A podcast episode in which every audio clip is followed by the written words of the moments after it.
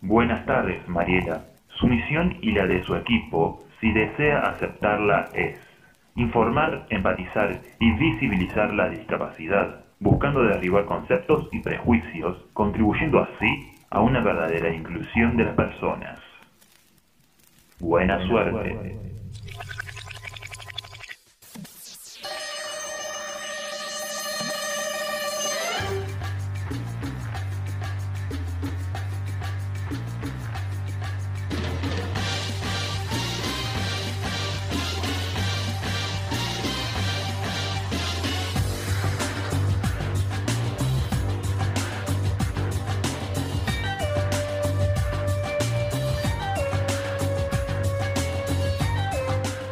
Protagonistas. Mariela Sosa, Noelia Pajón Belén, Rocío Pelliza, Milena Garay y Pablo Ticera en Distintos Caminos.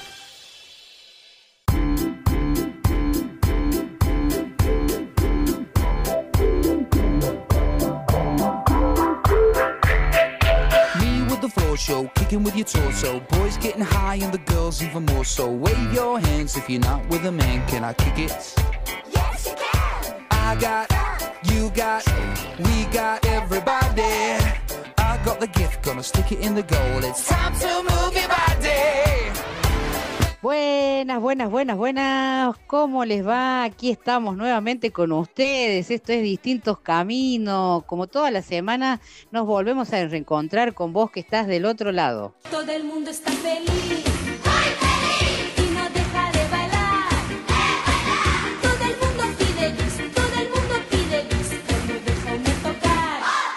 Todo el equipo de trabajo aquí en esta tarde para poder ser tu hermosa compañía con mucha música, mucha información, tarde de mate, tarde de cafecitos y por ende nosotros acompañándote a vos. Aquí estamos todas, así que les voy a presentar a las chicas acá que están conmigo. ¿Cómo estás, Milena? Hola Mari, hola Noé, hola todo el equipo y hola a todos los que nos escuchan. Así es, y también le damos la bienvenida, le saludamos a la señorita Noelia Pajón Belén. ¿Cómo estás, querida? Bienvenida. Hola Mari, hola Mile, hola a toda la audiencia, ¿cómo están? Qué bien, qué hermosa compañía que tenemos hoy para abrir este programa. Lo vamos a saludar a Pablo Ticera, que también está ahí con toda la musiquita. Ahí le damos pie para que suba la cortina y le baje. A ver.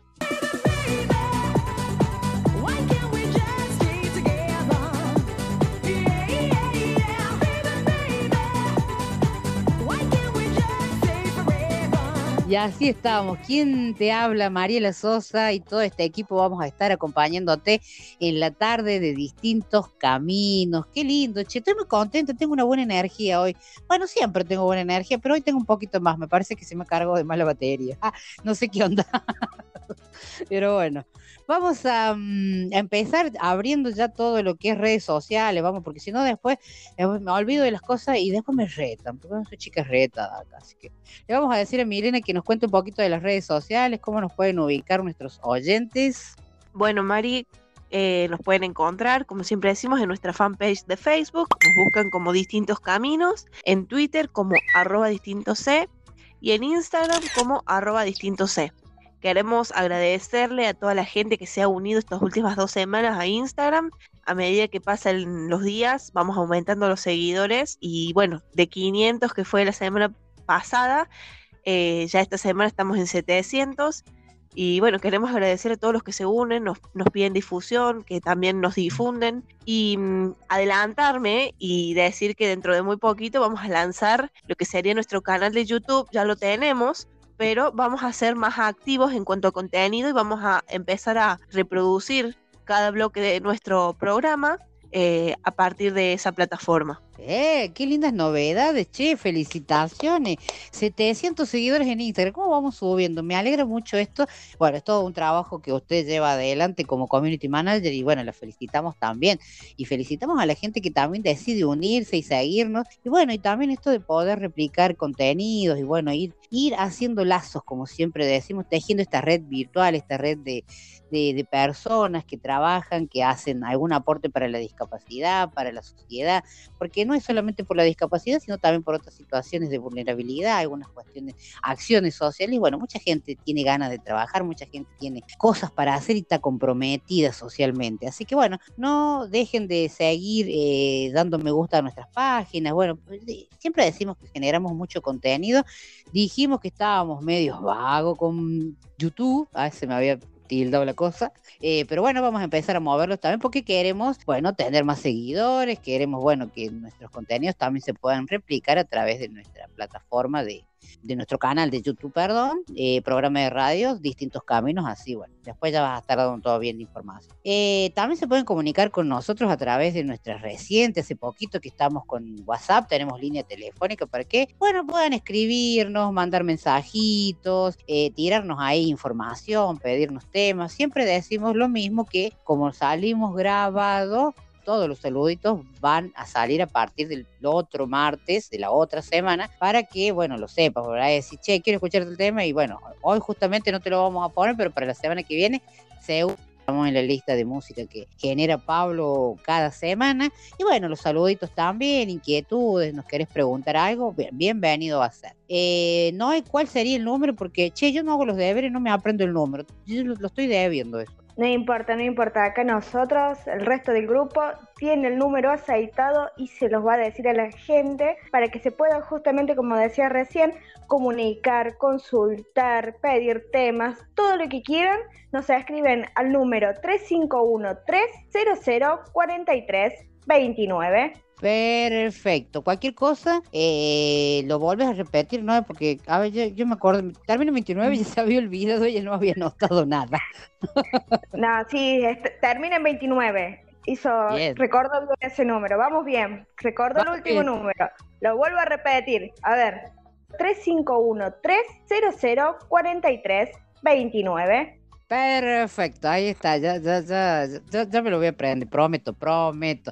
Vengo haciendo promesas, qué, qué, qué incumplidor que soy. Pero bueno, te decimos que si te perdiste de escuchar alguno de nuestros programas que ya venimos desde este 2021 trabajando a partir de mayo, creo que arrancamos, si no me equivoco.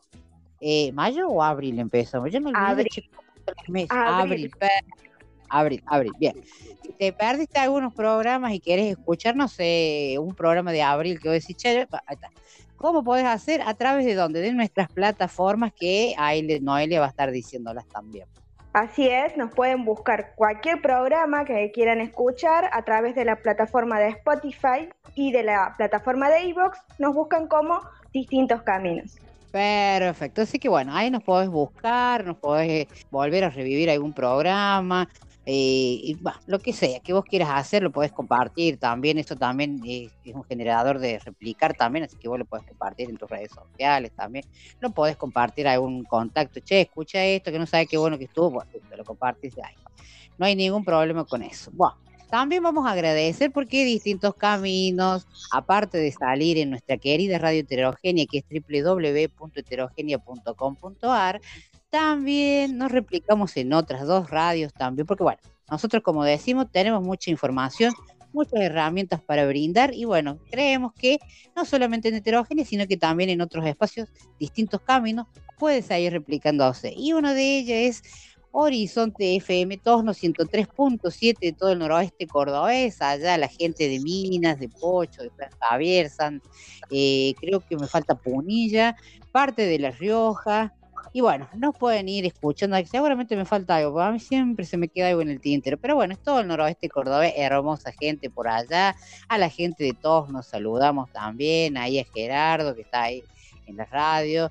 Eh, saliendo con su programa de, música, de cuarteto, de folclore ahí, así que bueno, ya vamos a chiviar bien de, lo que es la programación también para que para la gente también sepa un poco, porque también lo pueden escuchar por Facebook, ellos tienen salen en vivo también a través de Facebook, que lo pueden buscar como la página que es 103.7 Horizonte FM Torno.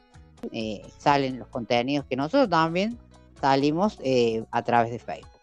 Y también le decimos a la gente que nos pueden escuchar a través de Visionarios Online, nos buscan en internet también, nos pueden escuchar y salimos, eh, ah, me faltó decir, Horizonte FM 103.7 salimos todos los miércoles de 11 a 1 de la tarde.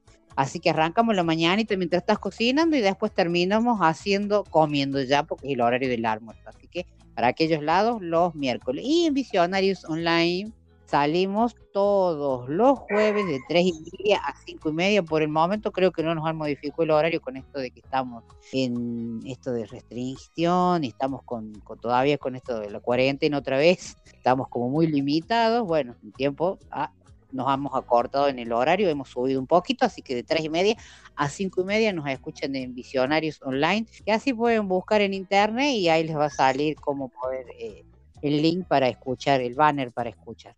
Eh, bueno, agradecidísimos, como siempre decimos, de poder replicarnos a través de, de estas dos hermosas radios y pertenecer a la grilla de programación. Seguimos, no sé si me estaría faltando algo. Sí, sí, sí, sí, sí, ya me acuerdo. Tenemos concursos, señores. Ahí van las trompetas que pone Pablo.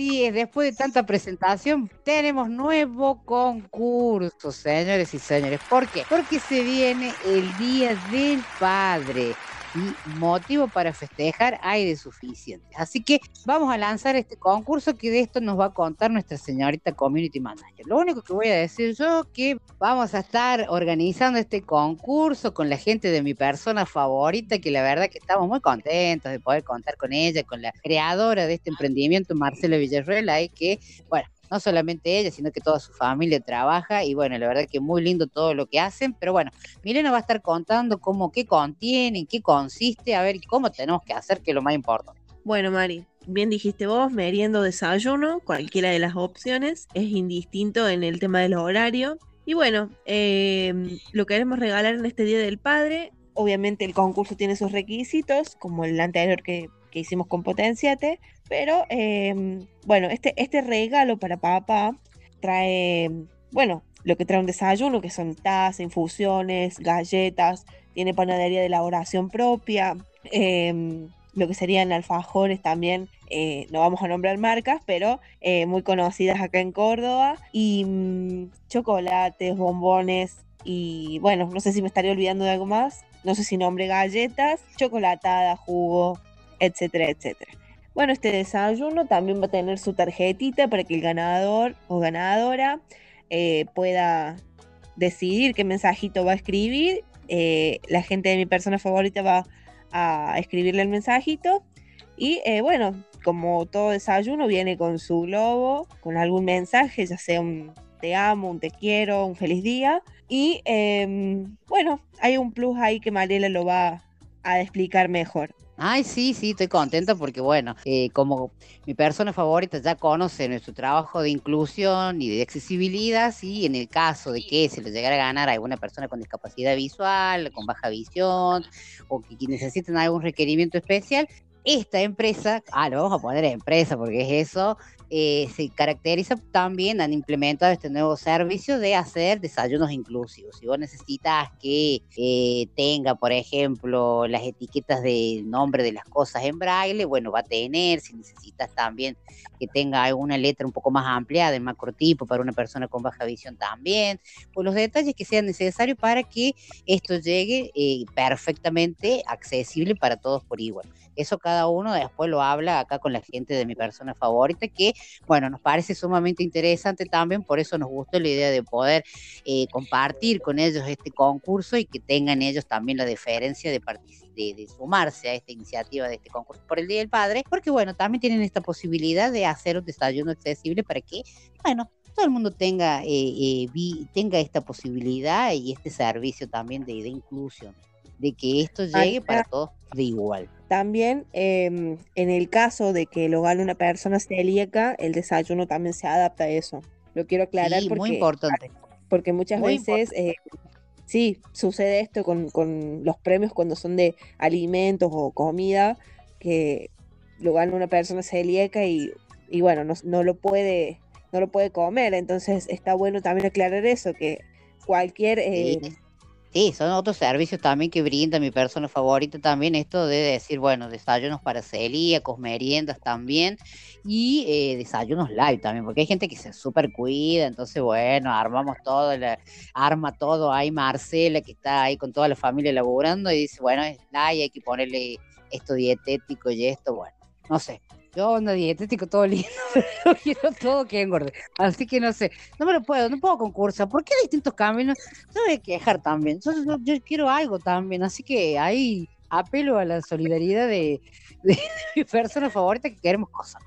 Así que bueno, aparte, eh, Miller, eh, recordarle a nuestros oyentes también que pueden eh, ver la página de mi persona favorita, que no solamente desayunos y meriendas, sino que tienen otros servicios, tabla, bueno, según te, bueno, voy a cambiarlo del desayuno por una tabla sala.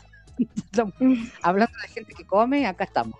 Sí, Mariela. Eh, bueno, contarles también a la gente que em, esta empresa hace lo que serían ramos de chocolates. Tiene la variedad chocolate, económico, salado eh, y bueno, y celíaco. Así que, hay dietético, como dijiste vos. Así que, por ejemplo, querés un ramo dietético, bueno, te hacen un ramo con todas cositas dietéticas. Es, un es como si fuera un ramo de flores, pero de, golosinas, dulces y cositas ricas. Y, sí, y también tiene su parte salada. Y como dijiste vos, em, hay, hay lo que sería bandejas con picadas para compartir. Y eh, me gustaría también aclarar que hay lo que sería para niños, que vienen por ahí con un juguetito o un regalo para cuando es un cumpleaños o, bueno, para el Día del Niño, eh, el año pasado hicieron eso de, igual que para el Día de Reyes, em, ofrecer desayunos con rompecabezas, libros para colorear,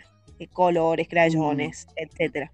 Perfecto, entonces, ya saben, ahora vas a dar las redes sociales de mi persona favorita para que la gente también se sume, pueda preguntar, consultar precios, porque bueno, hay variedad para todos los gustos, hay cosas, como decir, bueno, algunas cuestiones un poquito más caritas, más económicas, como todo, cada uno, las necesidades se ajustan al bolsillo de la dama y el caballero. Yo me veo vendiendo un colectivo yo, pero bueno.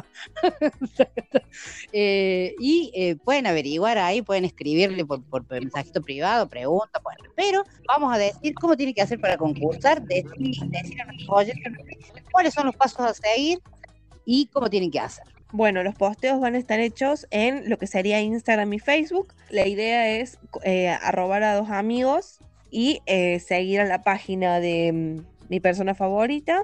Bueno, el sorteo va a estar hecho en la plataforma Instagram. Lo vamos a publicar en estos días. Y em, queremos eh, invitarlos a participar. los requisitos son arrobar a dos amigos y seguir a la página de em, mi persona favorita. el día del sorteo se van a corroborar que los pasos hayan sido eh, realizados y el ganador eh, será anunciado a través de esa misma plataforma, al igual que lo hicimos con el sorteo de potencia. Perfectamente, entonces, esta vez, entonces, pregunto yo, porque eh, siempre ando todo, no vamos a hacer nada por WhatsApp, solo por Instagram. Así es. Listo, entonces. Recuerden que tienen como más posibilidades si siguen la página de mi persona favorita. Nos tienen que seguir a nosotros también, mire, porque es fundamental, obviamente.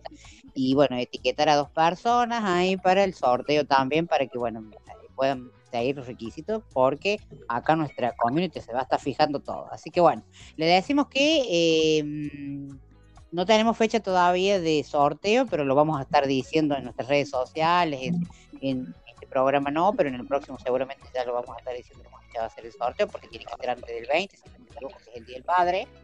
Y eh, bueno, aprovechen de participar, que como siempre digo, todo lo que viene gratis viene bien, así que no les cuesta nada y de paso es una manera también de, bueno, de integrarse con nosotros a distintos caminos y de poder participar. Sí, lo que les decimos que el envío corre por cuenta de quien eh, gana el premio.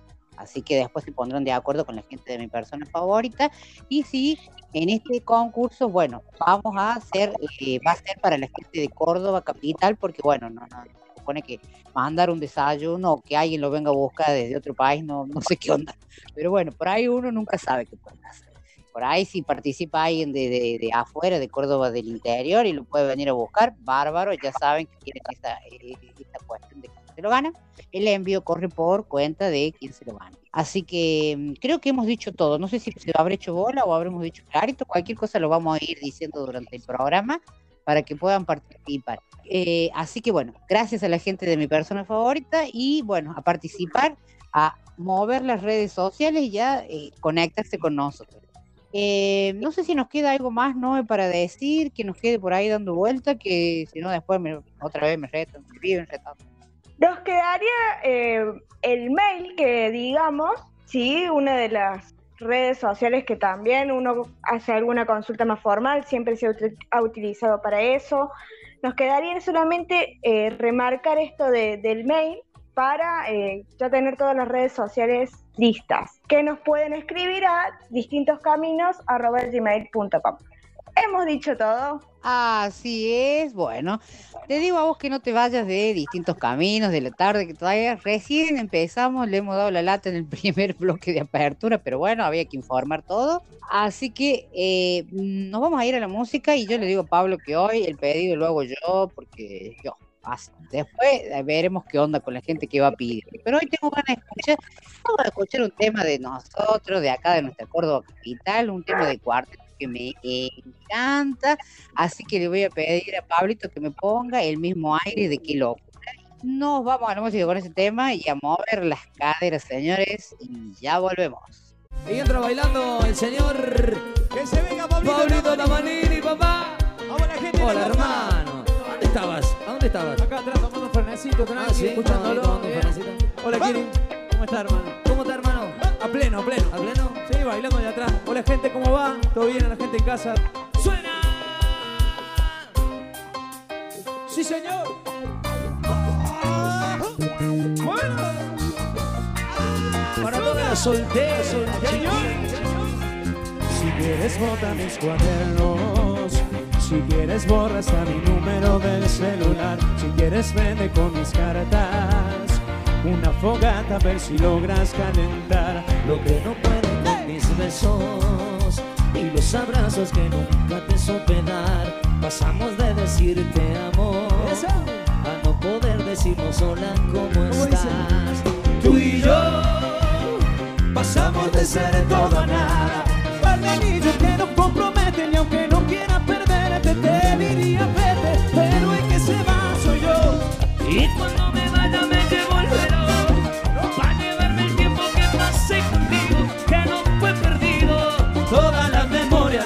conmigo. Tú y yo pasamos de ser todo a nada, de comernos con la mirada. Y ahora estamos frente a frente y ni siquiera puedes mirarme a la cara. Vivíamos de boca a boca, los labios no querían soltarse. Y ahora que en el mismo cuarto no podemos respirar el mismo. Baila, baila,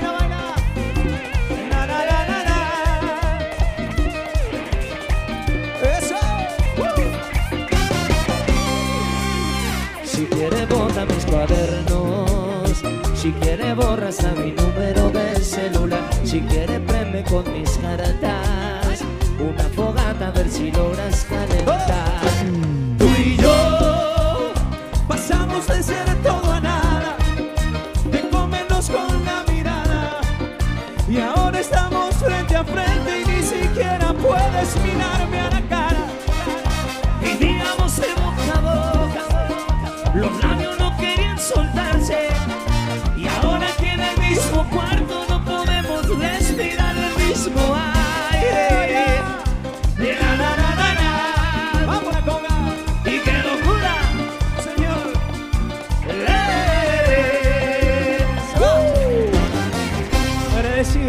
gracias, muchas gracias. El aplauso para Pablo Tamanini, che, cantante de la conga, hermano. Gracias, hermano. Pronto se vienen novedades, ¿no? Por supuesto, por ¿Eh? supuesto. Temas. Esta- estar atentos para el 24. Temas. 24 de diciembre, regalo de Navidad. El aplauso para Pablo, che.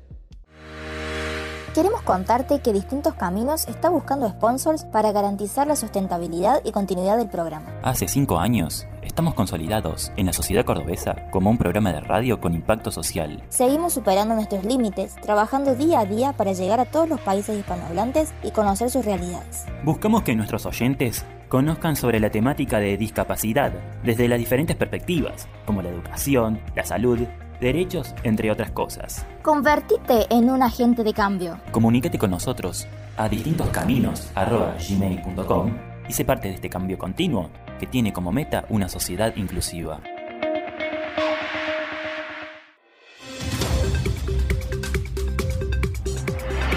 Te presentamos noticias claves, para romper las barreras de la desinformación.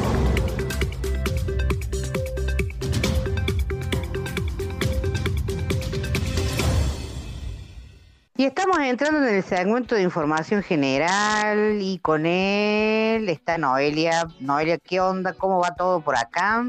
Hola Mariela, ¿cómo estás? Acá siempre brindando toda la información que uno necesita, ¿no? Para, para empezar el día. Así es, bueno, empezar, digamos. Empezar, ya, ya lo llevamos empezado hace rato, digamos que como para continuar el día. sí. Empezar la bueno. tarde, ¿no? Ahí me expresé bien, empezar la tarde. Sí, sería así la cosa, pero bueno. Yo ya estoy con ganas de mm, tomarme algún tecito, algo calentito, porque usted vio que yo soy más de esa onda. Yo sé que usted es del mate, pero bueno, yo soy del té, así que ni bien terminemos este espacio me voy a poner una tacita, un tecito así, mientras seguimos escuchando. Pero bueno, hoy en información general hay algunas cosas interesantes como para charlar un poquito, ¿no es? Así es, algo que por lo que estuvimos averiguando no se tiene mucha, mucho conocimiento sobre esta información y es de la prestación básica universal. Así es, señorita. Es algo que sí, como usted bien dijo, hemos estado haciendo tareas de investigación con respecto a eso, pero bueno, primero le vas a contar un poquito a la gente de qué estamos hablando. Así es. Les cuento que el Ente Nacional de Comunicación, ENACOM, celebró la reglamentación del decreto de necesidad y urgencia 690-20, a través de la cual la telefonía celular, la telefonía fija, el Internet y la televisión paga constituyen servicios públicos esenciales. ¿Esto qué quiere decir? Que según una categoría de personas que ya las voy a nombrar, pueden pedir estos servicios para eh, no tener eh, que pagar tanto a veces cuando te viene una factura de, de teléfono, de internet, de, de la televisión, que son servicios que uno utiliza, no sean tan, o sea, no sea tan caro. Es así que la Nación ha sacado esta prestación básica para una serie de categorías de personas que lo pueden solicitar.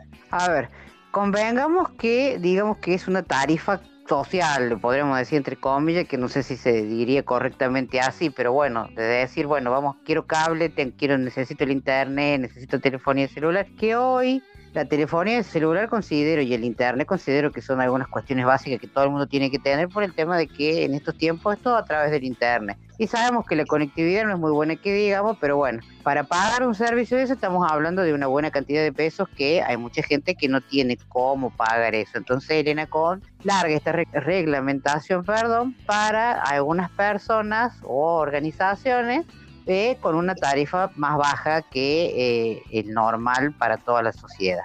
Así que bueno, ¿a quiénes iría dirigido esto? Empecemos por ahí. Primero, iría dirigido a los beneficiarios de la asignación universal por hijo y a la asignación por embarazo. Todos los que cobren estas asignaciones pueden solicitar.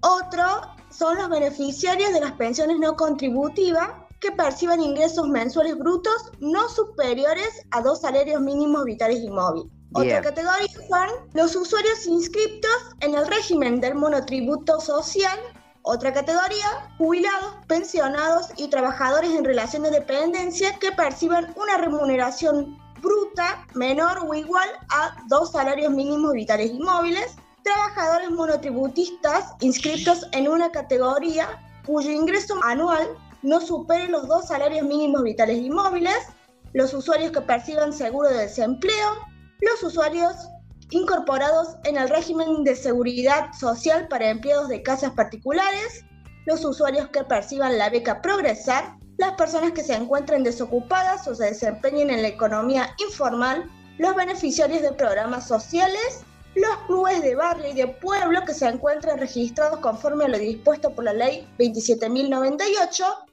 las asociaciones de bomberos voluntarios y por último las entidades de bien público. ¿Esto qué quiere decir?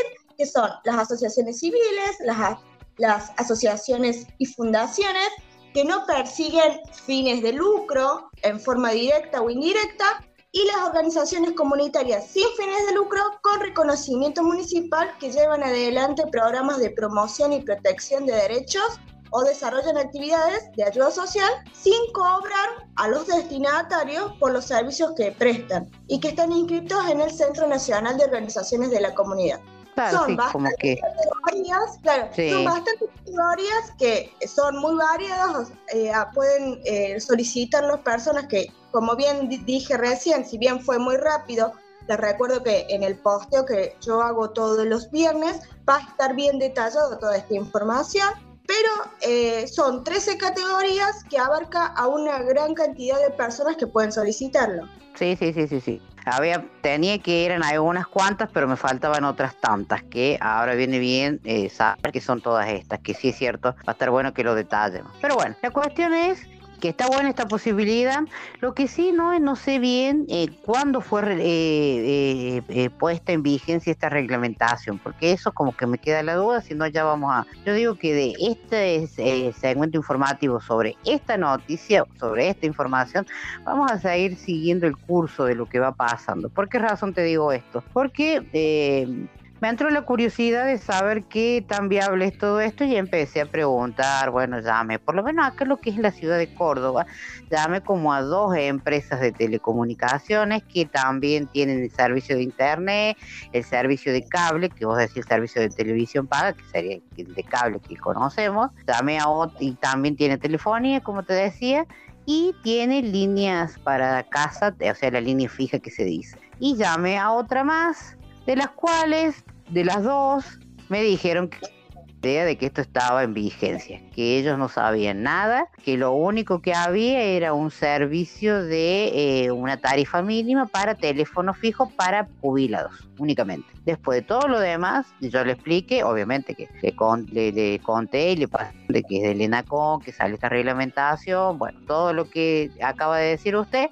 y me dijeron que ellos no saben nada, que no hay ninguna directiva sobre eso, así que bueno, yo dije, ajá, digo yo, como siempre, las reglamentaciones salen, pero tardan en llegar acá, así que como que siento, no me quedé con eso y bueno, fui para el lado de buscar eh, nuestros referentes o nuestros corresponsales que nos pasan información desde Buenos Aires, por ejemplo, y también pregunté si saben de la vigencia de esta reglamentación y eh, están como en eso de empezar a, a usarla y empezar a, a- a averiguar cómo es el tema, porque como decía usted es para determinadas personas, pero hay algunas cuestiones ahí que es como que todas estas personas que pueden llegar a percibir esta tarifa social, entre comillas, porque no sé si sería el término correcto, no tienen que tener eh, ningún bien, no tienen que tener auto, no tienen que tener casa propia aparentemente, como que tiene otros requisitos ahí, eh, como la letra chica que le dicen eh, normalmente. Así que habría que ver, no me voy a quedar con esto, está muy bueno de esta reglament- de reglamentación del ENACOM por el tema de que, bueno, estamos en una situación donde la economía está bastante crítica y hay mucha gente que le vendría bien tener esta posibilidad. Hay gente que lo tiene directamente ni siquiera lo puede pagar. Y por ahí una tarifa más baja, en una de esas uno puede hacer el sacrificio porque, bueno, en estos tiempos, como le dije recién, la conectividad es súper importante, eh, sobre todo para el celular, para estar conectado, por las casas que hay niños que necesitan el internet, que sigo sosteniendo que el internet debería ser un acceso gratuito para todo el mundo. Pero bueno, no pasa acá eso. Así que me parece que la vamos a ir siguiendo el curso de esta información, Noel.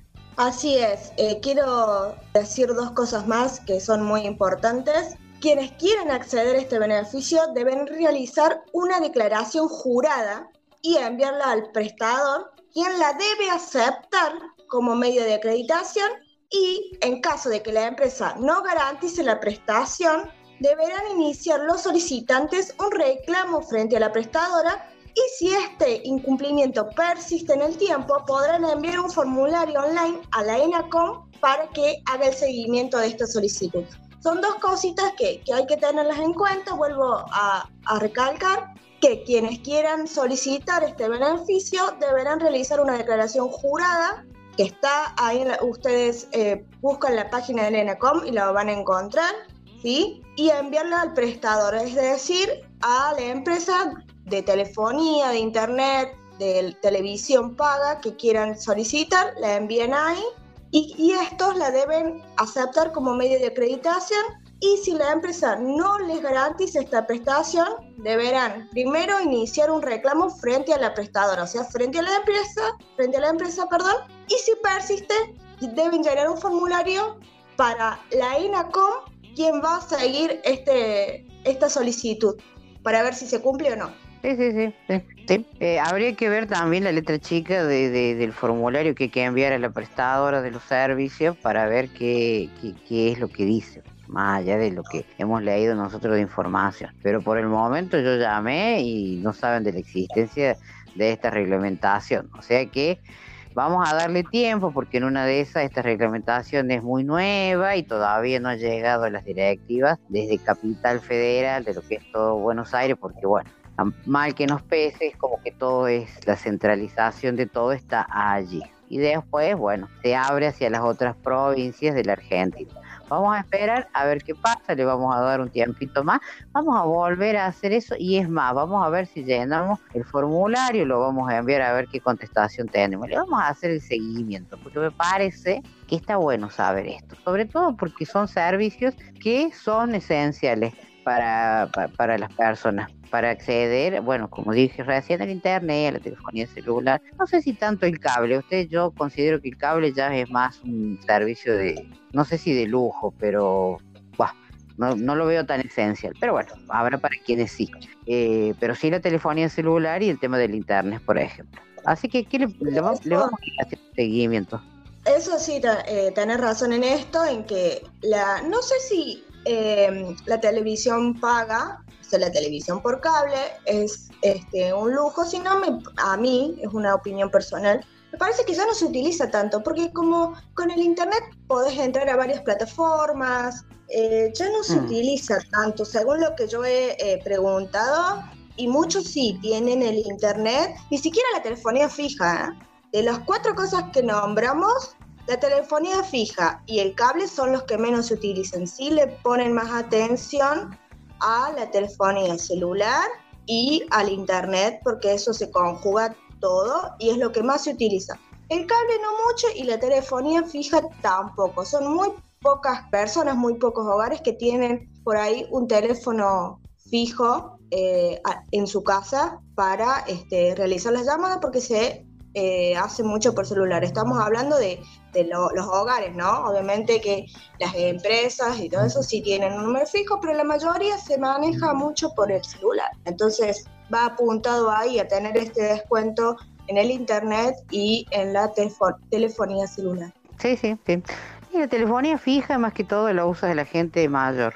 O sea, si vos te pones a ver, eh, el, el- el- el adulto mayor son los que usan el teléfono fijo, todavía lo siguen y lo siguen usando mucho. El cable también como que más va para el adulto mayor, porque como vos decís, sí, a ver, no estamos encasillando, pero tener el internet y tener una tablet o tener un teléfono, eso te da acceso a abrir y ver otras, te- tenés otras variantes. Pero bueno, cualquiera del, para que sea el caso, viene bien y sobre todo en estos tiempos. Así que vamos a hacer el seguimiento porque me he quedado pensando, por lo menos de las dos empresas que yo llamé acá en Córdoba, estamos hablando de Córdoba Capital, eh, no saben de la existencia de esta reglamentación. Así que vamos a esperar y vamos a hacer este trabajito periodístico para seguir teniendo a la gente informada porque la verdad que es una buena oportunidad. Pero bueno, como le digo yo, siempre estas cosas tienen letra chica, así que habría que ir viendo cómo va evolucionando esto. Como todo, ¿vio? Acá llegan las cosas, pero mucho después.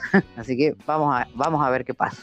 Dale. Vamos a estar haciendo el, el seguimiento, como vos dijiste, y van a- vamos a estar haciendo el posteo con toda esta información que yo acabo de, de dar detalladamente, cómo tienen que hacer. Eh, le vamos a dejar los, los links de los formularios que hay que completar en el caso de que lo quieran solicitar. Va a estar todo en nuestras redes sociales. Y es más, vamos a decir a nuestros oyentes que también cuando manden el solicitud del formulario, que después nos escriban al WhatsApp, que de paso le podemos decir el número, ¿no es? Así es, Mari. 351-300-4329. Estamos ahí siempre pendientes de, su mensaje y obviamente vamos a estar muy atentos también a, estas opiniones que, nos llegan sobre esta nueva resolución que ha sacado eh, ENACOM para, para todos los que quieran solicitar esta, esta prestación justamente. Y vamos a ver si es viable, cómo les primero si les respondieron, si, porque vamos a empezar por ahí, si le atendieron el teléfono, si sabían, si... Un detalle más, antes que me olvide, antes de irnos a la música, pero también tengo otra cosita para contarle ¿no? ahí a nuestros oyentes. Yo estuve llamando a Lenacom acá de Córdoba, porque en cada provincia hay una sede de Lenacom, y la verdad, me cansé de llamar chicas, chicos y chiques. Me cansé de llamar y no me atendieron nada. Me puse a mirar en la página que tienen, tienen una página web y ahí en los comentarios de la gente, que siempre cuando pasan estas cosas la gente tiende a escribir y la verdad que de 10 comentarios, 9 por lo menos que leí decían de que no están atendiendo al público, eh, bueno, y la gente quejándose que no sé para qué tienen un telefónico si no lo van a atender, cómo no van a responder para atender los reclamos. O sea que aparentemente, y es más, tuve eh, distintas horas del día llamé porque dije, bueno, a veces tienen horario de atención de por telefónico, vio que por ahí eso también. No, en ningún horario me atendieron. Así que también el ENACON de Córdoba, de acá, nuestra sede, tendría que tener, bueno, también. Así que voy a ver, dice ahí, intentando a ver qué pasa. Mientras tanto, le decimos a la gente que bueno, que vaya viendo, que vea si puede llenar el formulario y que nos vaya contando, que nos manden un mensajito a WhatsApp. Hablando de WhatsApp y volviendo al tema de que habíamos dicho que la semana pasada que no iba a ser el único concurso que vamos a tener eh, eh, durante estos meses, siempre íbamos a estar haciendo alguna especie de sorteo y como habíamos dicho al principio del programa, recuerden que pueden concursar por el Día del Padre que se viene, los festejos ahí próximos para agasajarlo al papá. Y bueno, distintos caminos se une con mi persona favorita, que son la gente que hace desayunos, desayunos sorpresa, meriendas, tablas de picada, tienen ramilletes de golosinas, de chocolate, tienen todo su emprendimiento en los desayunos para celíacos, las meriendas también, eh, las meriendas live para quienes se cuidan. Veo que siempre hay gente que, ah, no, yo estoy a dieta, me cuido siempre. Bueno, ellos tienen en cuenta todo eso. También tienen un servicio de, desayunos inclusivos o meriendas también, porque, bueno, si necesitas en braille, ellos también se toman la de armarte todo el combo, etiquetarte todo con, con, las etiquetas en braille, o si necesitas el macrotipo porque necesitas la letra más grande, las tarjetas de salutaciones también vos tenés que pedir y bueno, te tenés que eh, anotar con nosotros y participar, no te olvides, nosotros te vamos a estar diciendo cada vez que vamos abriendo los bloques, cuando se pueda, lo vamos a ir comentando para que puedas participar a través del WhatsApp también, a través de nuestras redes sociales vas a tener que participar, darle me gusta a la página de mi persona favorita, así que hacelo, no te pierdas de este desayuno. Le decimos, eso sí, que es solamente para la gente de Córdoba Capital, porque bueno, no vamos no se va a poder hacer un envío hacia otro país, por ejemplo, o hacia otra provincia, pero bueno, sí acá dentro de la ciudad de Córdoba, sí, para que puedas participar por un hermoso desayuno o merienda. Así que saludamos a Marcela Villarruel, que es la generadora de este emprendimiento en las redes sociales a ellos también, para que, bueno, para que veas todas sus promociones y bueno, y puedas preguntar. Pero nosotros vamos a estar regalando este desayuno merienda sorpresa que contiene un montón de cosas, desde masita seca, desde unas tartitas, unos jugos, café, té, la taza, el plato, muchas golosinas, galletitas, bueno, todas cosas ricas para agasajar al papa en su día. No, no sé, nosotros no podemos concursar, pero ya de buenas ganas me está dando ganas de... Ustedes que mencionan chocolate, golosina, ramillete de chocolate, digo yo, no puedo participar. ¿Cuándo se va a sorteo para nosotros? Y bueno, digo, tener, de mi persona favorita. ¿Cuándo un sorteo para distintos caminos, pero que sea para nosotros, que lo podamos comer nosotros? Y nos vendría bien unos mimos con la gente de mi persona favorita. Así que bueno, no, ellos están trabajando, gracias a Dios, tienen la posibilidad y tienen, tienen cosas muy ricas. Esos ramilletes para el Día de los Enamorados, me acuerdo que eh, vendieron un montón de ramilletes de, de golos, flores de chocolate, corazones, cosas. Tienen muy buenos precios, solamente es cuestión de comunicarse con ellos, buscarlo en la página de, Instagram y de Facebook también como mi persona favorita. Así que ahí buscan toda la info y bueno, pueden preguntar de promoción y cosas así. Así que para cumpleaños, aniversarios, bueno, todo eso presentado. Así que bueno, sí, vamos, a- vamos, vamos a pedir mangazo para nosotros, aunque sea que no nos manden, no nos manden un- una bandeja y todos los chiches, pero por lo menos un par de golosinas para nosotros. Así que le saludamos a, a Marcela Villarreal, que es la que lleva adelante este emprendimiento. Así que bueno, ya saben, a concursar, ahí vamos a, tenemos estos días, do- dos semanas creo que, o semana y media más o menos, ya vamos a estar dando bien la información de cuándo va a ser el sorteo y todo eso, pero por ahora preocúpate por, por preguntarnos, cualquier cosa, si te queda alguna duda, nosotros siempre lo vamos a estar diciendo en los distintos bloques que podamos interactuar así como con Noé hoy. Y bueno, a participar porque es el día del papá, así que bueno, nada más lindo que agasajar a, a los viejos, el que lo tiene, agasajarlo y disfrutar. Bueno, doña Noelia, ¿quiere ir a mover un poco el cuerpo mientras pone la pava y prepara los verdes? Así es, Mari, ¿con qué nos vamos? Nos vamos a ir a la música, le decimos a Pablito que lo vaya llamando a Juan y a Lalo Bram que vienen a cantarnos La Plata. Ah, justamente, hablando de qué hace falta, que nos preste. Ya volvemos y quédate, todavía hay mucho más. Parce, venga, yo le digo una cosa, hermano. vea, esto es un vallenato. Ay, hombre. Se fue la plata y quedó la pena por tanta rumba para olvidarte. Ya no hay manera de consolarme si no me dejas enamorarte. Ya no hay manera de consolarme si no me dejas enamorarte. Y ese besito que me diste en la boca me trae la mente loca. Porque tu corazón es libre y viajero. Si yo por vos me muero. Si yo te quiero con el alma. Si yo te quiero hasta los huesos. Mi corazón no es solo tuyo. Pero por hoy yo te lo presto. Mi corazón no es solo tuyo. Pero por hoy yo te lo presto. De Colombia para el mundo, papá.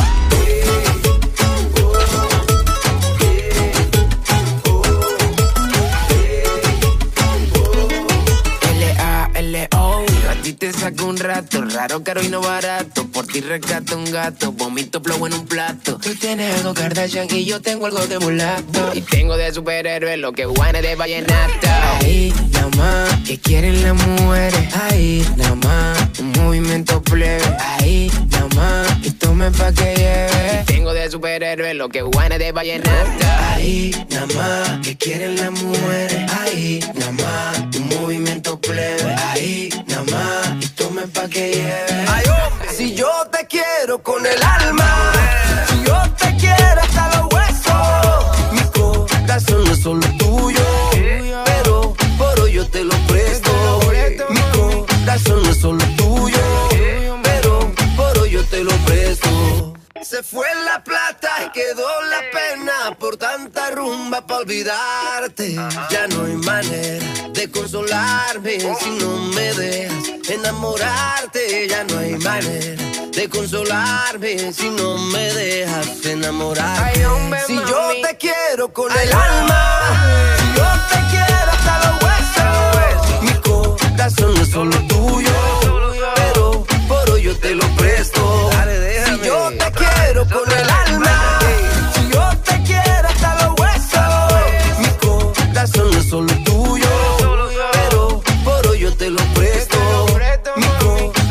solo tuyo, pero por hoy yo te lo presto. De Colombia para el mundo, papá. Ay, compadre Juanes. Ay, compadre Laro. Oye, Vallenato 2000 Terrify. Estás escuchando Distintos Caminos. Estamos en WhatsApp 3513-004329. Escribinos o envíanos un audio. Recordad 3513-004329. Estamos conectados.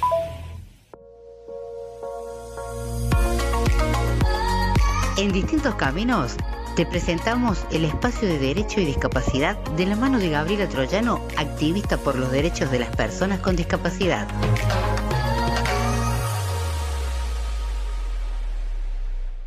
Hola Mariela, hola a toda la audiencia. Bueno, nos encontramos nuevamente en esta columna y vamos a hablar del artículo 11 de la Convención que nos habla de las situaciones eh, de riesgo y emergencias humanitarias, una situación que aplica específicamente a eh, esta pandemia que estamos viviendo. ¿Y qué nos dice este artículo 11? Nos dice que los estados partes adoptarán todas las medidas necesarias que garanticen la seguridad y protección de las personas con discapacidad en situaciones de riesgo, incluidos conflictos armados, emergencias humanitarias y desastres naturales. Claramente dentro de la emergencia humanitaria está esta emergencia por eh, la pandemia. Por eso vamos a hablar hoy de la vacunación, toda la lucha para llegar a esto y tenemos una invitada muy especial que es eh, la señora Elena Dalbo. En definitiva, lo que reclama el artículo 11 es quitar la invisibilidad y la indiferencia hacia las personas con discapacidad en esta situación de pandemia por no poder ellas mismas librar fácilmente la batalla contra esta emergencia.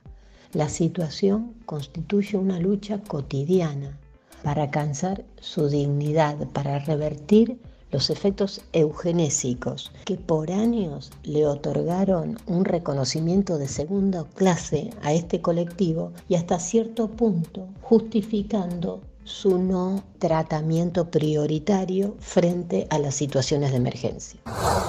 Así seguimos en la tarde de distintos caminos y bueno, ya es tiempo de ir presentando este espacio que hemos incorporado este año, lo que es derecho y discapacidad. Hoy, como siempre, nos acompaña ella, nuestra querida Gabriela Troyano, que es una persona súper importante y que trabaja mucho activamente por los derechos de las personas con discapacidad. Así que te saludo, Gabriela, ¿cómo estás? ¿Qué tal, Mariela? El gusto es mío de poder compartir otro espacio con, con vos, con el equipo y con toda la audiencia. Para nosotros es un gusto que puedas estar y como siempre digo, yo aprendo muchísimo con vos en cada segmento que tenemos a lo largo de este tiempito. Y hoy no estamos solas porque, bueno, hemos eh, invitado a alguien más que se sume a este espacio de derecho y discapacidad y la vamos a presentar a ella. Es Elena Dalbo, que es una de las eh, iniciadoras de lo que es la Asociación Azul y hoy es directora ejecutiva de la misma. Bienvenida, Elena, ¿cómo estás? Un gusto contar con vos. Muchísimas gracias, Mariela y Gabriela. Gracias y bueno, para mí es un gusto enorme estar con ustedes y estar con,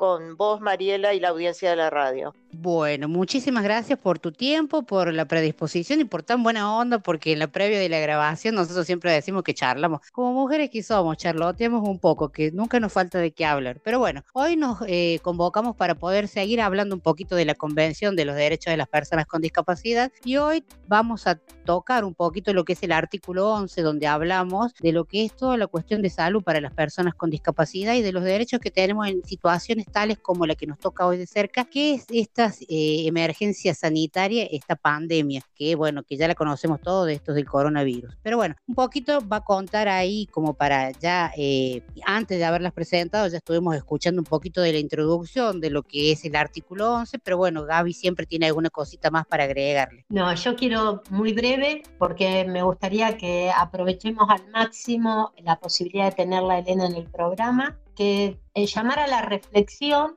a todas las personas con y sin discapacidad acerca de cómo estas medidas de distanciamiento social, el aislamiento y todas las medidas que se produjeron dentro de la emergencia por la pandemia, cómo afectan en forma particular a las personas con discapacidad según su discapacidad, eh, según la necesidad de apoyo. Y bueno, yo quiero que esto Elena, la verdad es que es una experta eh, internacional, así que nos va nos va a, traer mucha luz y, quisiera que escucharla a ella. Elena, entonces te vamos a escuchar y bueno, que nos, cuentes un poquito, a ver, ¿cómo viene? Si bien es cierto que ya llevamos casi un año y medio ya de situación pandémica, ¿cómo es que las personas con discapacidad se ven afectadas en esta situación? Porque eh, desde los inicios que arrancó todo esto, bien sabemos que hemos quedado en el último eslabón de todo lo que es tenernos en cuenta acerca de, empezando por el protocolo, de cómo es el actuar al frente a las personas con discapacidad y en sí pasando por el hecho de, del COVID, ¿no? Sin hablar que también también lo vamos a tocar, el tema de la vacunación, ¿no?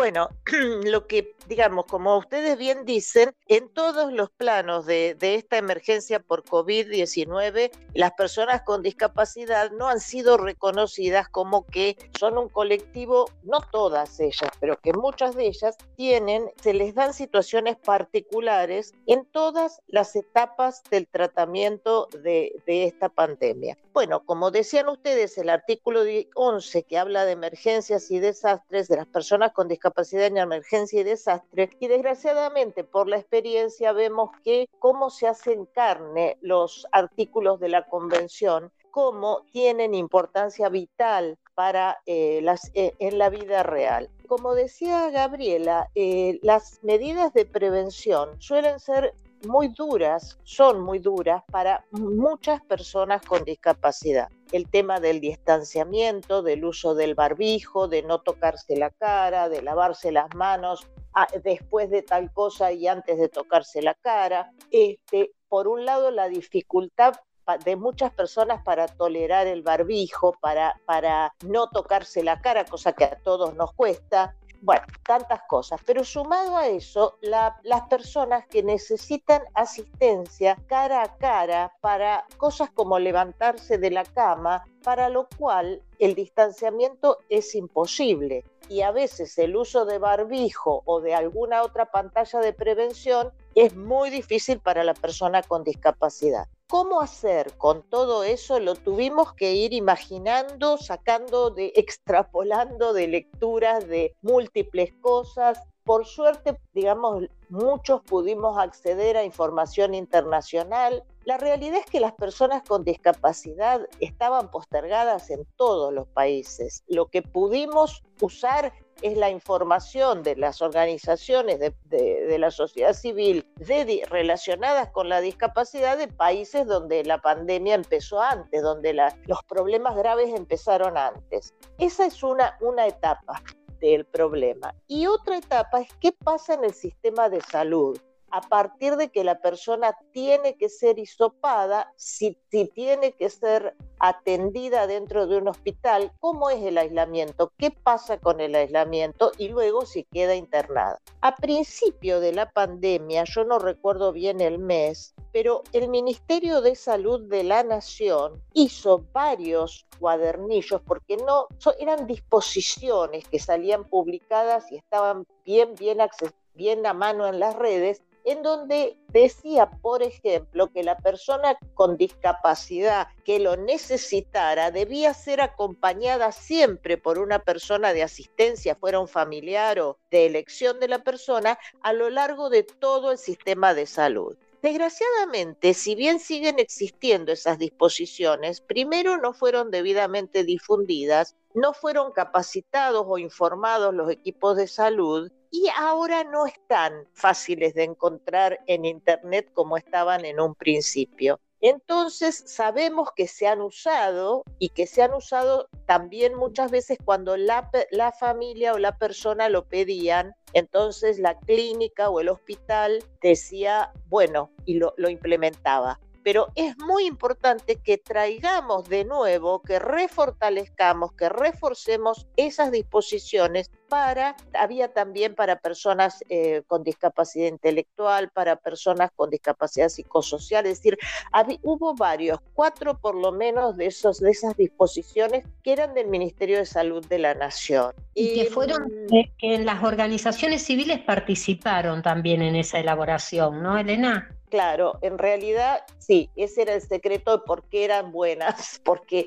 eh, fueron hechas con la participación. No, pero es que no está mal, porque eh, el Estado, claro, el Estado tiene que nutrirse de, de lo que dicen las mismas personas con discapacidad. Eh, así que eh, justamente al haber hecho eso desde la ANDIS y haber pedido la información a las organizaciones o haber aceptado los materiales que las organizaciones le acercaban y esto después pasar al Ministerio de Salud, son realmente aportes muy importantes. Y por último, como vos decías... Sí, perdón, perdón. perdón. Voy siguiendo No, no, el no. hilo de la conversación y de lo que vos vas exponiendo. Pero más allá de que todo eso estaba, que ya había un cuadernillo que llegaba a, a los ministerios de salud y todo eso, la realidad era pocamente real lo que pasaba, porque bien sabemos que anduvieron dando vueltos videos de situaciones de personas en situación de discapacidad que eran muy tristes y de muy, de muy poca falta de humanidad para, para las entidades públicas donde uno se iba a atender. Entonces, ¿qué pasaba en el medio? ¿Había como un circuito de información que se entrecortaba y quedaba medio camino o cómo? Porque en realidad las cosas que se vivieron, hoy seguimos con algunas cuestiones y hablar en, hablar en provincia, hablar en Córdoba, hablemos a nivel federal, a nivel Argentina. Entonces llega la información a mitad y se queda en dónde? ¿En dónde se queda? Porque la realidad es otra. Porque acá todo parece lindo, están las disposiciones, están los cuadernillos, está la ley, está todo, pero cuando vamos a los hechos, la realidad es otra, Elena. Mira, en este país eso es muy común, porque en realidad no hay decisión política. Entonces, no hay decisión política de poner a las personas con discapacidad en el lugar que merecen en todos los aspectos.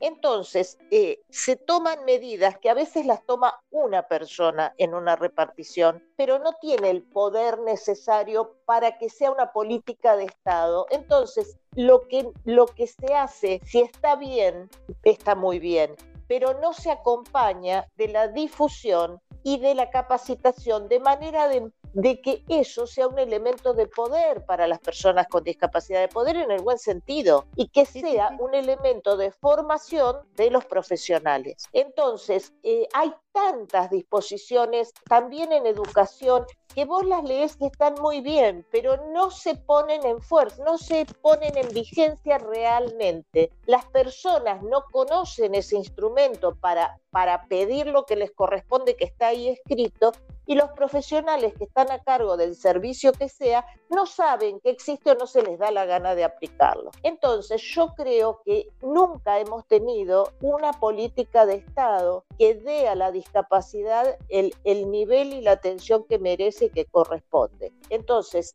yo menciono los buenos ejemplos porque me parece que, que eso nos acerca un poco más a la posibilidad de- de- de conseguir que estas cosas pasen, porque si están escritas es mejor que si no están, pero no es que el Estado lo esté proveyendo, no es que lo esté proveyendo, no lo provee porque no lo difunde y no capacita. Exacto. Esa es mi visión. No, no, Así es.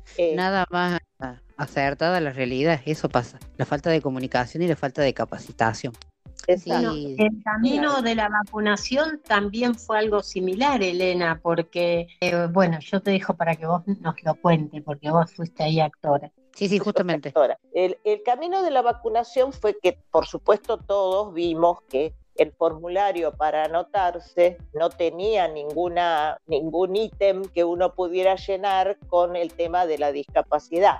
Ahí viene una, una discusión que se da incluso a nivel internacional, donde muchas, muchos grupos decían, sí, pero que, seamos, que tengamos discapacidad no quiere decir que seamos vulnerables, por lo tanto no hay que pedir la vacunación prioritaria. Y entonces desde el otro lado decíamos, sí, está bien, es verdad, pero hay personas con discapacidad que por su condición tienen, eh, tienen una vulnerabilidad frente al COVID. Entonces discriminemos entre, entre, digamos que no es necesariamente vulnerable la persona con discapacidad, pero que se reconozca que hay personas con discapacidad que están en grave riesgo, igual que las personas que ahí figuran como en riesgo, como la diabetes. Bueno. Entonces, eh, empezamos, en realidad, recién empezamos a poder hacer algo cuando aparecen los primeros informes de organismos como la Alianza Internacional de Discapacidad y la ANDIS a fines del año pasado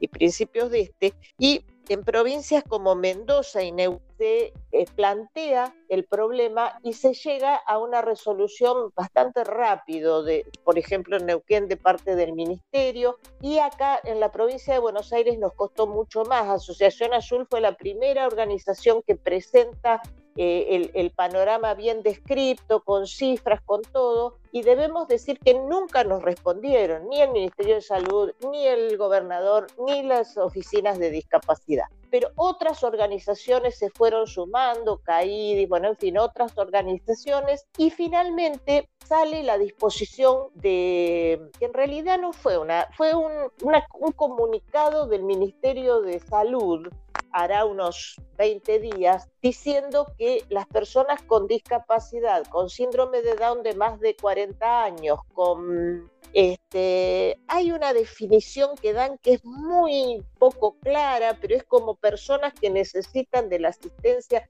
de otras porque están en internación en su casa. O sea, ahí hay un párrafo, pero que bueno, a buen entendedor es una persona que necesita asistencia para la vida diaria y personas que había, eh, creo que eran las personas con autismo, no recuerdo cuál era, que tienen dificultad para para todo esto del contacto de la cara, del barbijo. Esa fue el comunicado de la, del Ministerio de Salud de la Nación y bueno, en nuestra provincia de Buenos Aires deciden directamente priorizar a las personas con discapacidad, con lo cual estábamos en la discusión inicial.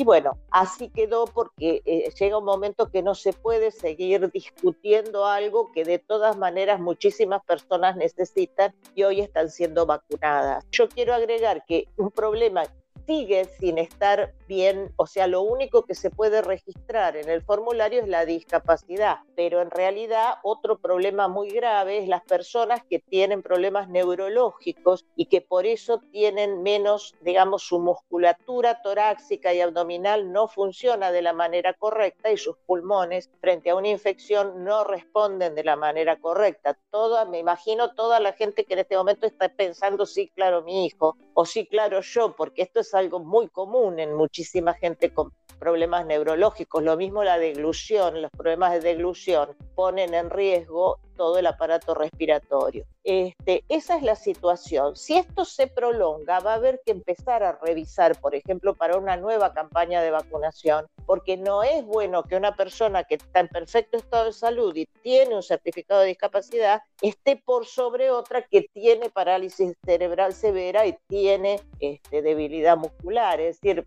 pero bueno, en esa, esa es la situación en la que estamos actualmente y se están vacunando las personas con discapacidad.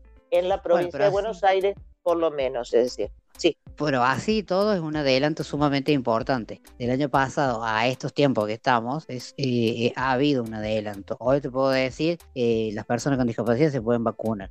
Está bien esto de que la que no tiene ninguna patología preexistente eh, pueda decir, no, mira, yo le voy a dejar mi espacio que se vacune otra persona. Pero quedan afuera, no hay un claro, conciso de todo esto. Siempre quedan, hay cosas ahí entre, entre veradas que vos decís, ¿cómo? Y nosotros. O sea, todo el mundo tiene derecho a la vacunación, pero lamentablemente no tenemos todas las cantidades de vacunación, las vacunas que necesitamos. Así que por eso estamos en este punto. Pero bueno, yo creo que hay- el trabajo... Sí.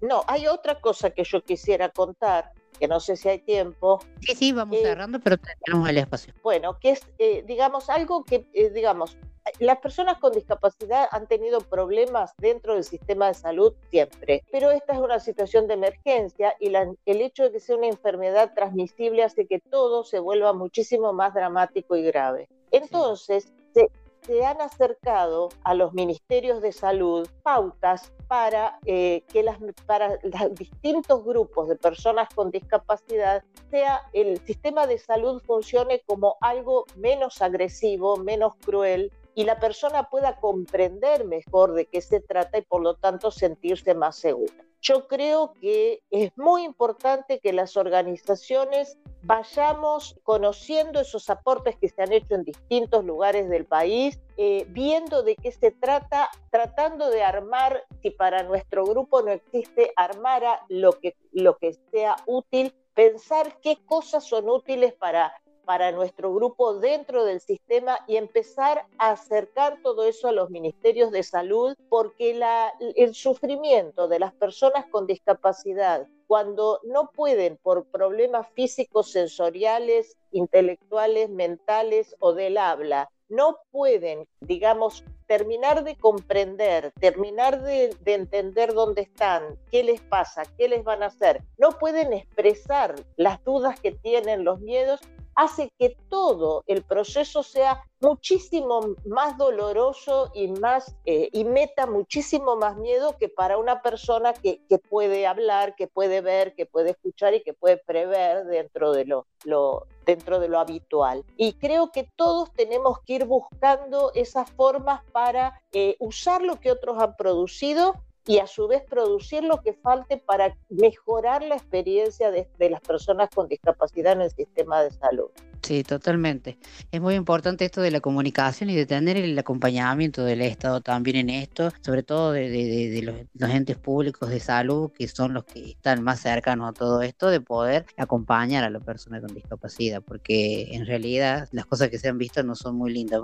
A ver, no quiero ser negativo con esto. Las cosas buenas siempre las vamos a remarcar, pero lo, las cosas que no, no, no terminan de, cerrar y ser... Eh, hechos que son feos y tristes para la persona con discapacidad y las tenemos que marcar también, porque al final al cabo siempre quedamos en eso. Entonces, creo que en los espacios estos, en los medios de comunicación, en, como en Asociación Azul y como en las distintas asociaciones que están trabajando fuertemente por esto de la pandemia y la discapacidad, es muy importante que estén siempre vigentes con las comunicaciones y todo y todo lo que se pueda ir implementando para que llegue el conocimiento de las personas, porque si no, siempre somos unos pocos los que sabemos y mucha gente queda afuera de todo esto. Muy importante entender que el consentimiento asistido es el poder de decisión que tiene la persona con discapacidad, para la cual requiere apoyos, que eso es lo que está, lo que está eh, diciendo ¿no? Elena, y que esos apoyos tienen que ser brindados y es obligación del Estado brindarlo para que la persona con discapacidad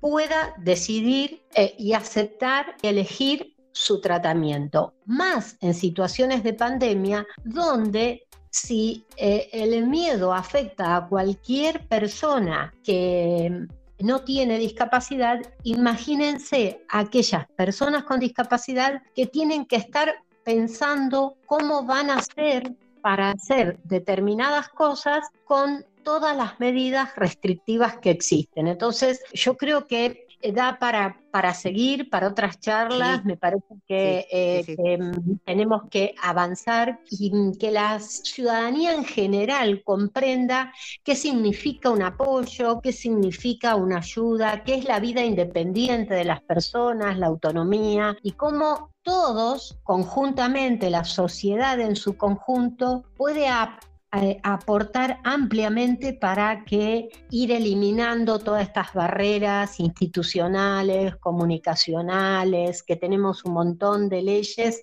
pero que hay que, eh, que cumplirlas, ¿no? También, a ver, como para ir cerrando, ¿no? También es una cuestión lógica.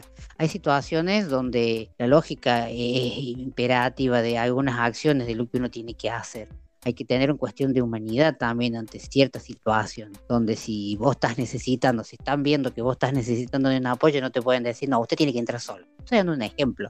Entonces, la realidad es que también hay a una mí cuestión me, de lo... me pasa mucho eso, que para ir a comprar requiero eh, que me acompañe alguien para que vea, para que para poder elegir lo que yo quiero y no me dejaban entrar con una persona porque las reglamentaciones municipales no lo permitían. Entonces es como que en forma permanente, ¿no? Uno tiene que estar remando y planteando las, las cosas. Es... Así es. Chicas, tendremos pero muchísimo para hablar de esto. El tiempo es tirano y se nos va. Así que les voy a agradecer. Elena, con vos, yo ya que te, te hago que crear un compromiso con vos, que prontamente te voy a estar invitando para el segmento protagonista, porque quiero que me cuentes un poco más de todo el trabajo que hace la asociación civil, de esto de que vos estás siendo la coordinadora que lleva adelante las capacitaciones para este, para lo que te decía de, de, de este asistente personal. Asistente, asistente personal. personal. Este modelo de que, que hace ya un tiempo, yo cuando escuché estaba muy lejano, pero ahora vamos como muy avanzado, me vengo a dar cuenta. Así que te comprometo acá adelante de todo el público que vamos a estar en, en el protagonista conversando. Yo sé que te debes a toda tu audiencia y a todos los canales de televisión y a todos, pero a mí me vas- me vas a dar la entrevista para protagonista y nos cuentes un poco del trabajo que hace Asociación Azul. Es agradecerte infinitamente por tu tiempo y nada, todavía tenemos muchísimas cosas para hablar, pero bueno, el tiempo es así y esto es el tiempito que, que, que- podíamos compartir, Elena. Bueno, muchísimas gracias. Este, y sí, sí, encantadísima de volver a estar con, con vos, Mariela, y con todos ustedes. Sí, por supuesto. Gracias. Bueno, Muchísimas gracias a vos. Gaby, como siempre, un placer. Vos ya sos parte del equipo de distintos caminos, así que bueno, esperar el próximo encuentro para seguir charlando y bueno, para poder ir comprendiendo un poco más acerca de los derechos, de lo que es eh, la convención y, poder ir a esto- empoderarnos en, estos tiempos, sobre todo en estos tiempos tan difíciles, de los cuáles son nuestros derechos, ¿no? Bueno, un saludo afectuoso a vos, a toda la audiencia. Y sí, hay que generar redes y esto es, es esencial para, para avanzar. Así es. Muy cierto, agradecerle a las dos y bueno, así fue esto el segmento de derecho y discapacidad y nos vamos a la música y ya volvemos en la tarde de distintos caminos. Y de pronto llegó él y me dijo que el mundo se está acabando, que el eje se está inclinando, que su madre ya no lo quiere, que comer afuera prefiere lo que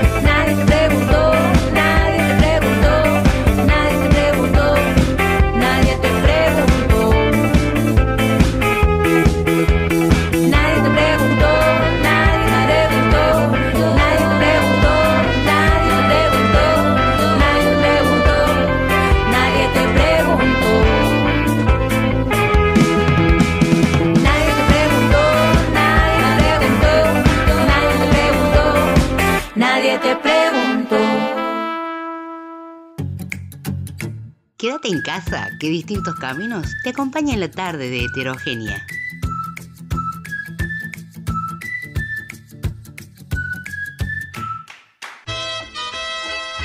Estamos en Twitter. Búscanos como arroba distinto C.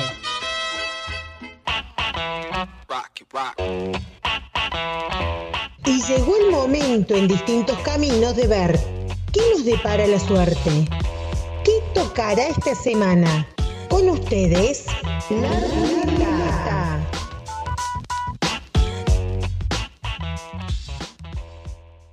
Bueno, si estamos abriendo ya este espacio que toda la gente espera y con este espacio llega la señorita Rocío. Qué lindo que estés aquí, Rocío.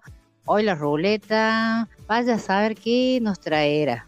Eso no, Mari, siempre estamos a la expectativa de ver qué nos depara la suerte, como siempre digo, así que, ¿qué te parece si hacemos girar la ruleta?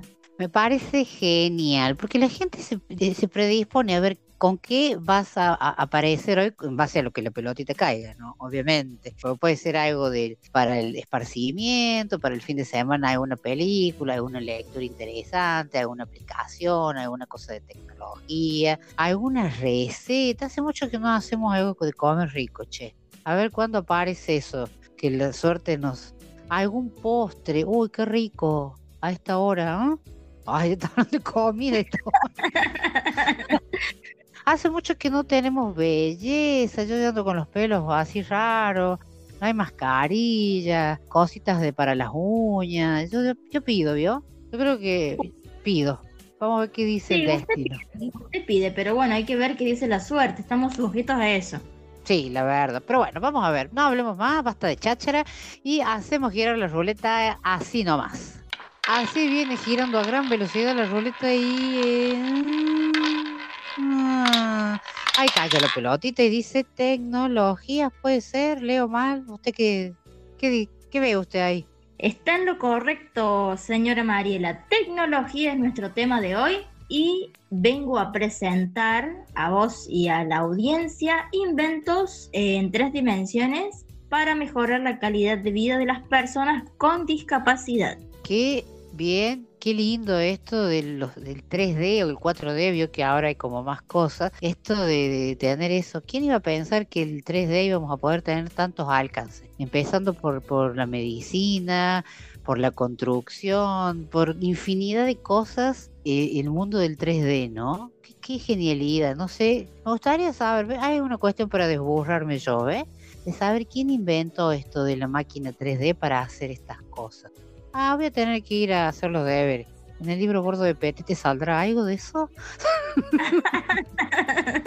No sé si en el libro gordo de Pepe te sale, pero bueno, en ahora hablando de invenciones y cosas tecnológicas, con todo esto del internet tenemos acceso a toda la información que querramos buscar, así que bueno, las dos vamos a tener que ocuparnos de hacer eh, los deberes, me parece, porque yo tampoco estoy al tanto, así que bueno. Mientras tanto, Mari, te cuento que estos inventos fueron desarrollados en el marco de la Madrid Accessibility Week 2021. Fueron presentados por Fundación 11 y el Real Patronato sobre Discapacidad. Mire usted, qué interesante. O sea que esto viene desde las latitudes de allá de España, del otro Así es. Así es. Para quienes no sepan, les cuento que la Madrid Accessibility Week es un evento que se realiza en España. Reúne a expertos, estudiantes, profesores y organizaciones en función de compartir accesibilidad. La jornada de este año, en la jornada de presentación de estos inventos, contó con la presencia de Jesús Hernández, que es director de Accesibilidad Universal e Innovación de la Fundación 11, y María Teresa Fernández, consejera técnica del Real Patronato sobre Discapacidad. Además, este año se analizó el desarrollo del programa de accesibilidad universal que llevan a cabo las dos organizaciones y bueno, se presentaron estos nuevos diseños de, de objetos que tienen eh, el propósito de mejorar la calidad de vida de las personas con discapacidad. Qué bueno esto, ¿no? La ONCE, como siempre, pionera en todo lo que es para la discapacidad y bueno, muchas de las cosas que han llegado para esta parte de, de- de- de nuestros continentes de América, América del Norte, América del Sur, América Central. Ah, me acuerdo yo. Eh, muchas cosas han venido de allá, o ha trabajado mucho desde España y desde la ONCE. Y bueno, muchas cosas hemos tomado nosotros desde acá de la Argentina, ¿no? Y de lo que es de esta parte del continente de este lado. Así que está muy bueno esto de eh, estos objetos en 3D que eh, presentaron para mejorar la calidad de vida de las personas, como bien marcaba usted. Bueno, cuéntenos un poquito más, Chi, cuáles son las cosas, qué, qué intriga. El público quiere saber. Así es, no solamente el público, yo y la Brownie que está por ahí atrás que le mandó saludos. Está haciendo siempre sus intervenciones perrunas, como siempre decimos en la ruleta, ella participa también. Eh, bueno, algunos inventos eh, que presentaron en este evento fueron pequeños carteles de señalización eh, de objetos, son carteles que sirven para, para etiquetar y señalizar, pueden ser leídos eh, en tinta y en braille. También presentaron un pastillero varias tomas creados para facilitar la organización de cantidad de pastillas que una persona tiene que tomar a lo largo del día y cuántas tomas tiene que hacer, eso es muy importante porque por ahí hay gente que no se puede organizar o que se le hace bola organizarse con, con la cantidad de pastillas y bueno, esto hagan un uso correcto de los medicamentos. También se ha creado un mango para cubiertos que está dirigido a las personas que por dificultades motrices no puedan sostener correctamente los cubiertos, no puedan eh, manejarlos.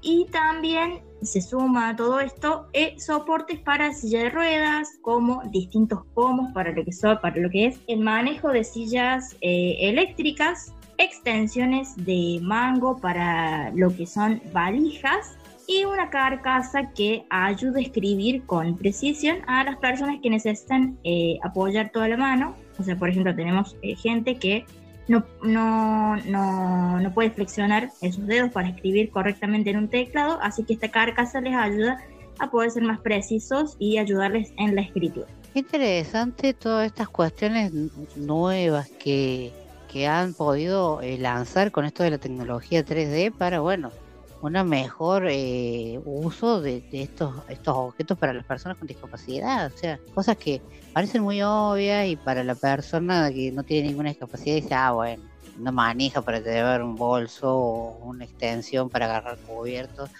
Pero no es tan solo eso de decir que es una obviedad, sino de lo que cumple el objeto eh, para la persona, para la utilidad, ¿no? Qué, qué interesante.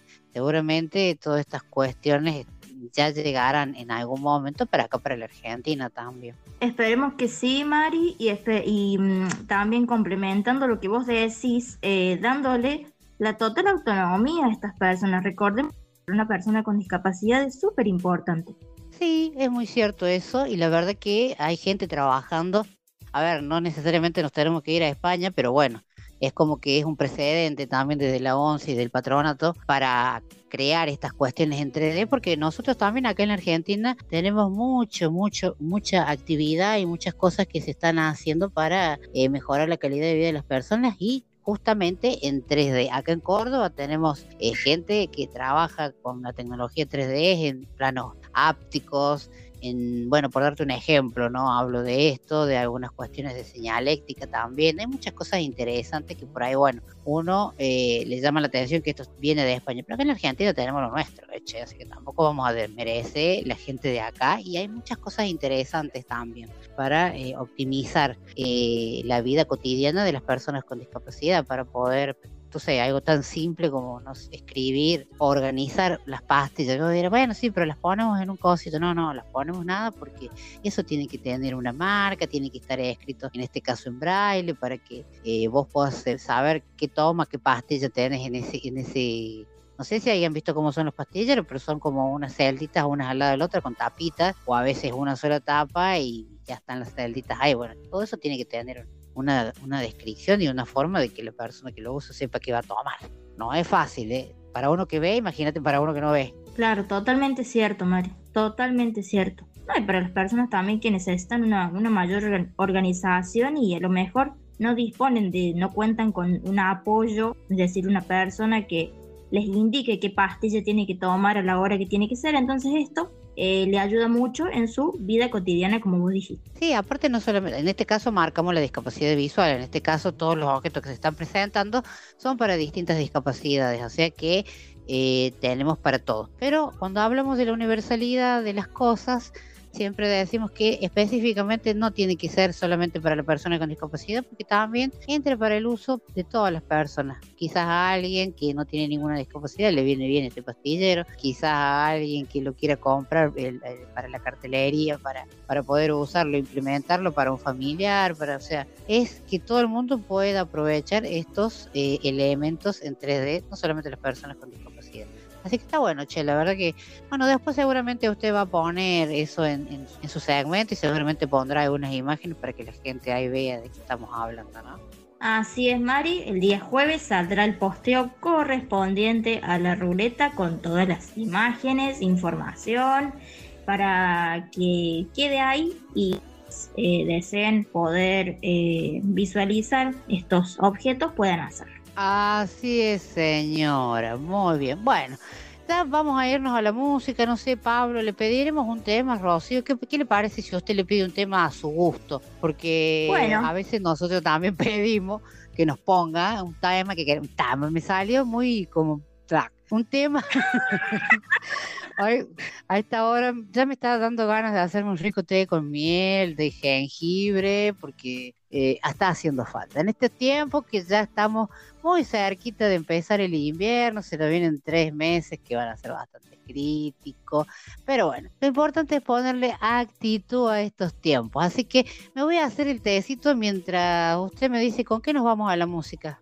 Bueno, Mari, yo también me voy a hacer los mates en este caso y me parece que nos vamos a la música con eh, la canción Sabré Olvidar de Silvana Estrada.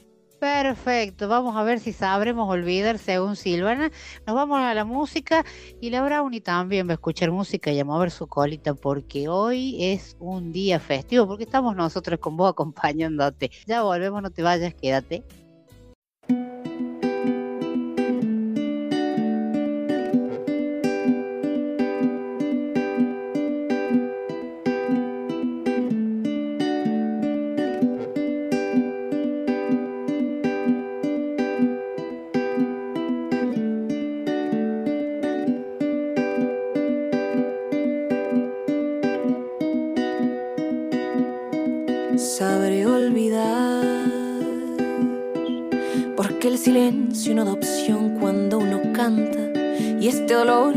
De esfumar en mi garganta.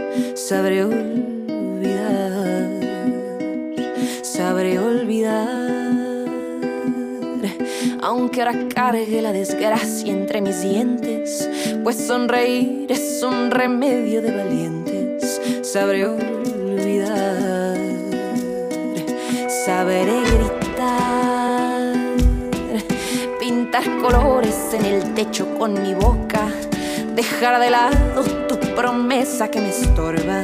Sabré olvidar. Y que te cante quien te quiera de verdad. Y que te llore aquel que no te sepa amar. Y que te robe el corazón sin avisar. Para que entiendas de milagros y del mar. Voy a callar un par de días, alejarme de tu nombre, abandonar mi artillería, abrazarme al horizonte y olvidar. Sabré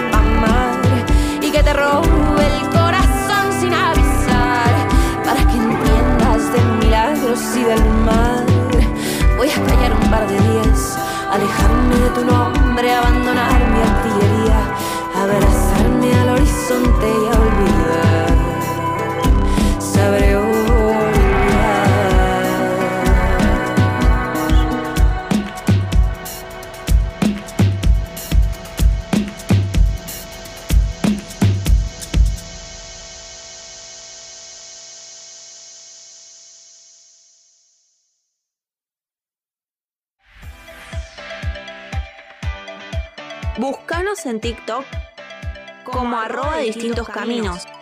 Seguinos y sé parte de nuestra comunidad.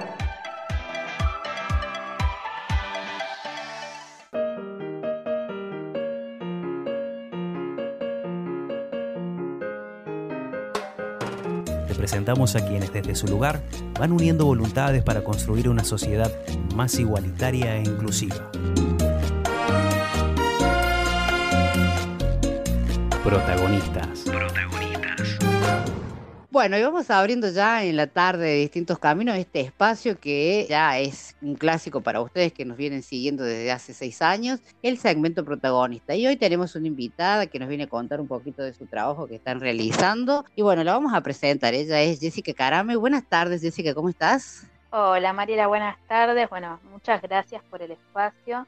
Espero que tengan todos una muy linda tarde. Gracias, igualmente para vos y agradecerte por estar aquí con nosotros para contar un poquito del trabajo de este que llevan adelante vos como la fundadora de este espacio que se llama Matiadas Inclusivas, que nos puedas contar un poquito de qué se trata, cómo surge este espacio, donde bueno, desde la ciudad de Buenos Aires, donde se encuentran ubicados ustedes, están trabajando y bueno, con esto de la virtualidad también han podido eh, trabajar también y bueno, todo esto me lo vas a ir contando. Por ahora me quiero que me cuentes cómo, cómo surge esto de este espacio y con un nombre tan particular como Matiadas Inclusivas? Te cuento, Matiadas Inclusivas nació en el 2016, fue de una charla de amigos que lo que veíamos que la persona con discapacidad no era muy no era muy habitual verla en la vía pública participando de actividades recreativas básicamente haciéndose visible no encontrar una persona con discapacidad en ese momento haciendo una vida normal entre comillas no era muy muy común. Entonces empezamos a preguntar por qué y fue ahí que dijimos bueno ¿por qué no empezamos a, generar un espacio que, fomente eso, ¿no? que fomente la, visibilidad y, la participación dentro de la sociedad del, colectivo de personas con discapacidad? Fue así que nació Mateadas, donde empezamos a hacer encuentros justamente materos en distintas plazas, distintos parques de, la ciudad de Buenos Aires y, y, de distintos puntos de provincia. Y bueno, e, e, eran encuentros mensuales donde convocábamos a la gente con y sin discapacidad a charlar, a tomar mate y a generar un, vínculo de, amistad, de respeto y, de convivencia. Eh, entonces, durante tres años los fuimos haciendo cada vez más seguidos, eran cada 15 días, una vez por semana, nos fuimos abriendo el camino en, distintos lugares, nos hacemos visibles en, bares, en, shoppings, donde obviamente eh, había un impacto eh, porque éramos 10, 15 personas con discapacidad que la gente no estaba acostumbrada a, ver. Entonces, eso generaba un impacto visual. Y también eh, la gente se empezaba a interesar y a preguntar sobre nuestras vidas, ¿no? Eh, cómo era nuestro día a día. Y se a dar cuenta que la persona con discapacidad puede llevar una vida como la de cualquier otra persona. Tal cual, ¿no? ¿Cómo, cómo, cómo cambia la mirada de la sociedad ante eh, ver este tipo de, bueno, de acciones que por ahí eran solamente socializar y salir y compartir un buen momento? Y eso de como desmistificar un poco acerca de que la creencia de que la persona con discapacidad se tiene que quedar en su casa y que no puede tener una vida social o que no puede hacer determinadas cosas. Y al contrario, es como todas las personas pueden divertirse, reírse, no sé, lo que hace el resto de las personas. Pero bueno, es, sumamente importante que, cómo puede ser que, que, eso pueda llamar la atención, ¿no? Cuando normalidad, o sea, normal, ser eh, partes de inclusión, de ser partes de, de un mismo todo, porque en definitiva no era solamente un grupo de personas con discapacidad, como vos lo decís, había personas también que no, no tenían discapacidad. Pero bueno, eso se transformó, ¿no? Con el tiempo, porque de lo que pasó a ser un espacio de percibimiento y de, compartir momentos, de charlar, de los mates y, de todas esas vivencias tan lindas que, que fortifican también a la persona, y después se transformó en algo más, porque seguramente empezaron a salir otras inquietudes, ¿no?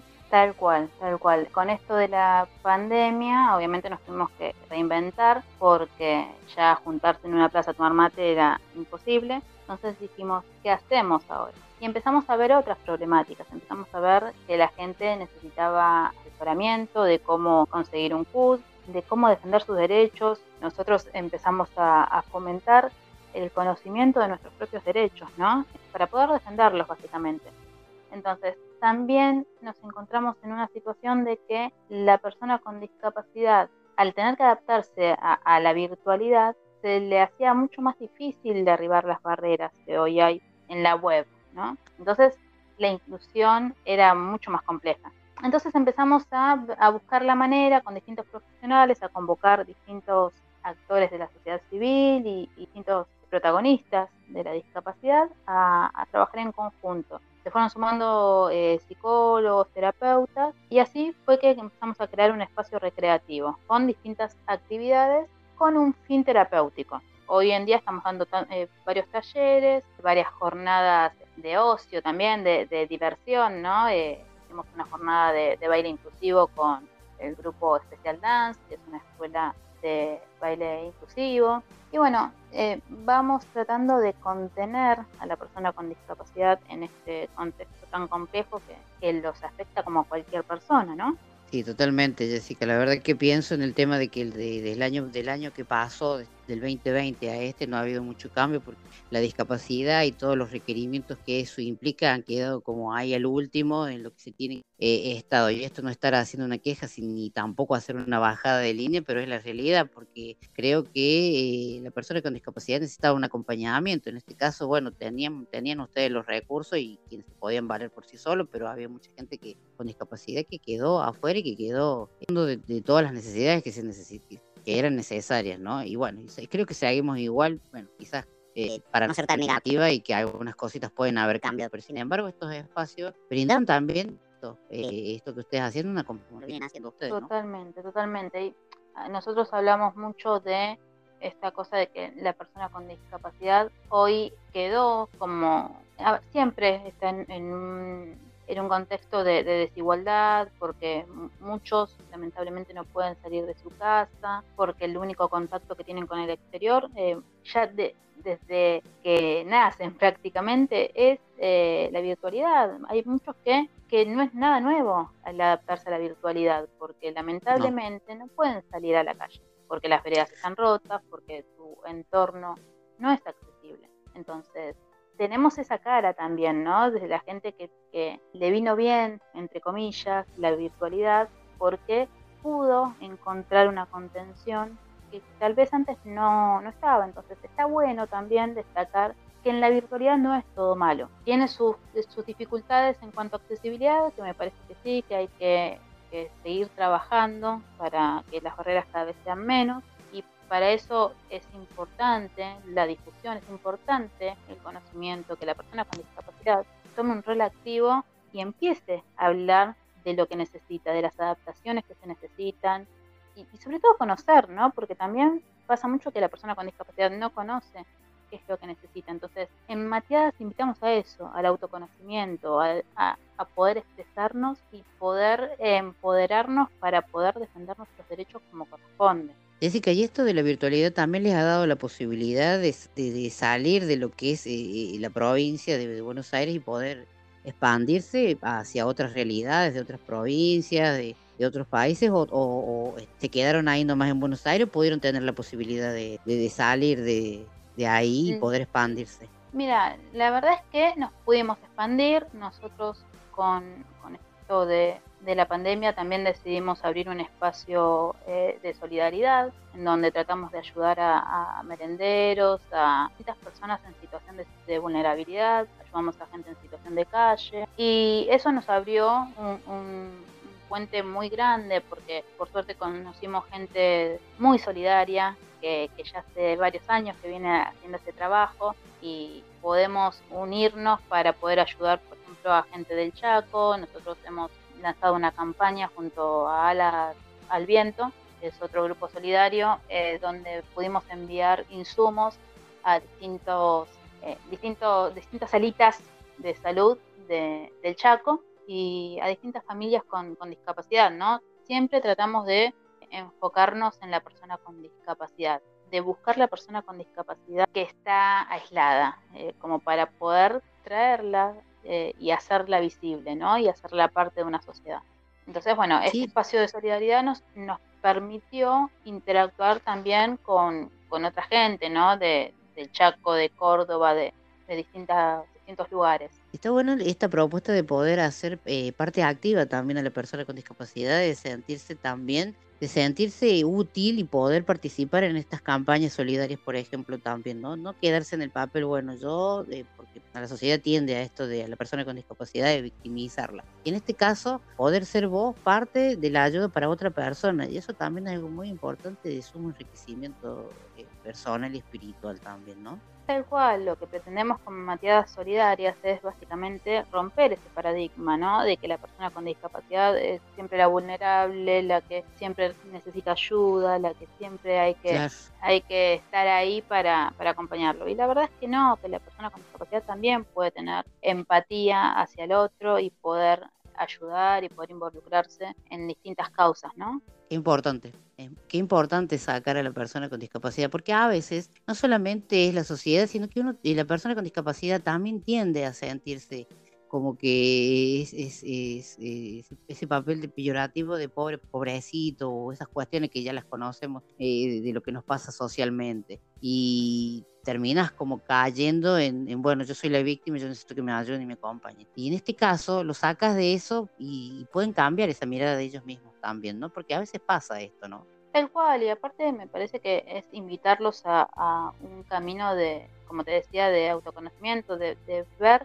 las capacidades que tiene la persona, ¿no? De verse como personas, no como persona con discapacidad, no ver la discapacidad. Me parece que desde ahí hay que, partir, de decir, bueno, soy una persona y puedo ayudar, porque estamos muy acostumbrados a, escuchar la frase ponete en mi lugar, ¿no? Cuando, cuando hablamos de la persona con discapacidad, invitamos a, al resto a ponerse en el lugar de la persona con discapacidad. Y la persona sin discapacidad también sufre, también tiene sus problemas y, también hay que ser empática con la persona que no tiene una discapacidad visible. Totalmente. En realidad es ponerse en el lugar del otro y no importa qué condición tenga.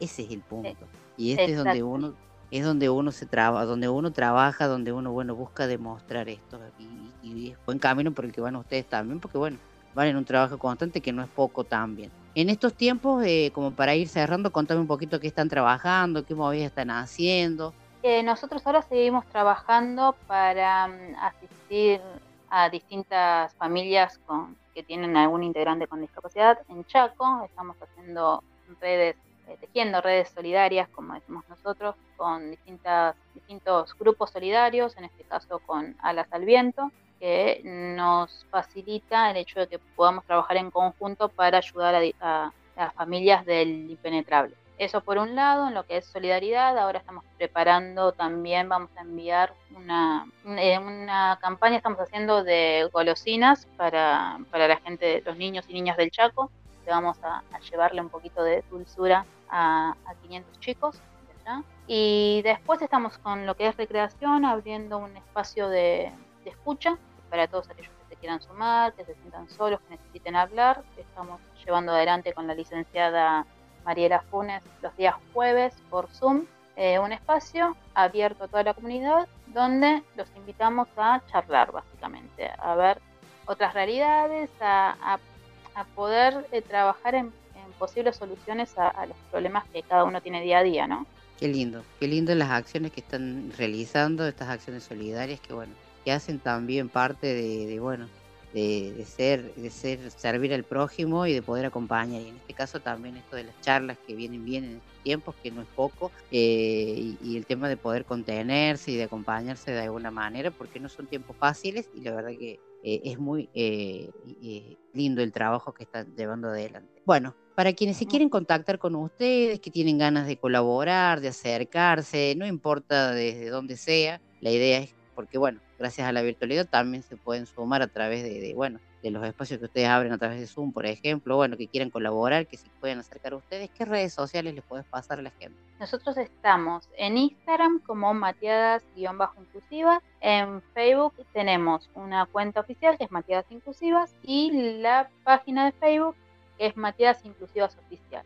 Ahí nos pueden contactar y si no por mail a matiadasinclusivas.gmail.com. Ahí están todos los canales de comunicación que tienen todos nuestros oyentes y quienes que se quieran sumar. Aparte pueden chusmear las páginas de ustedes que ahí tienen, están subiendo continuamente todos los trabajos y todas las acciones que están llevando adelante. Ahí vi algo de sorteos para, por el Día del Padre y para juntar fondos también. Así que bueno, están eh, en actividad continua. Así que bueno, los invitamos a que lo sigan y que contacten con ustedes para bueno para sacarse sus dudas, para charlar o para, bueno, para aportar algo. Todo suma y todo es bienvenido, ¿no? Para ir cerrando, Jessica, te voy a pedir que mm, me digas una frase que te identifica o que identifica esto que es Matías inclusive algo que le puedas dejar plasmado a, nuestros oyentes de ustedes. eh, nosotros eh, utilizamos mucho la frase que lleva adelante la, la, convención, que defiende la Convención de los Derechos de las Personas con Discapacidad, que es nada de nosotros sin nosotros, ¿no? Eso es una de las que nos identifica y sobre todo eh, la frase de, de, que empecemos a hablar de, de convivencia para dejar de hablar de, de inclusión, que en algún momento sea una realidad la, la convivencia. Totalmente, convivir con el otro que también es parte de incluirnos entre todos, ¿no? Totalmente. Jessica, agradecerte infinitamente por este tiempo y bueno, y como vos dijiste al principio, eh, vamos tejiendo redes entre todos y en esto es una red de comunicación donde nosotros también visibilizamos y buscamos que nuestra sociedad conozca de que hay gente en movimiento para buscar eh, un cambio importante en la sociedad hacia la mirada de las personas con discapacidad. Gracias. Muchísimas gracias a vos, Mariela. Y bueno, el que se quiera sumar, eh, hay mucho por hacer y sobre todo por construir. Así que eh, les brindamos el espacio de Mateadas para que puedan sumarse. Un abrazo y mil gracias por esta oportunidad. No, gracias a vos. Bien, vamos cerrando entonces este espacio. Nos vamos a la música. Quédate con nosotros que todavía hay mucho más.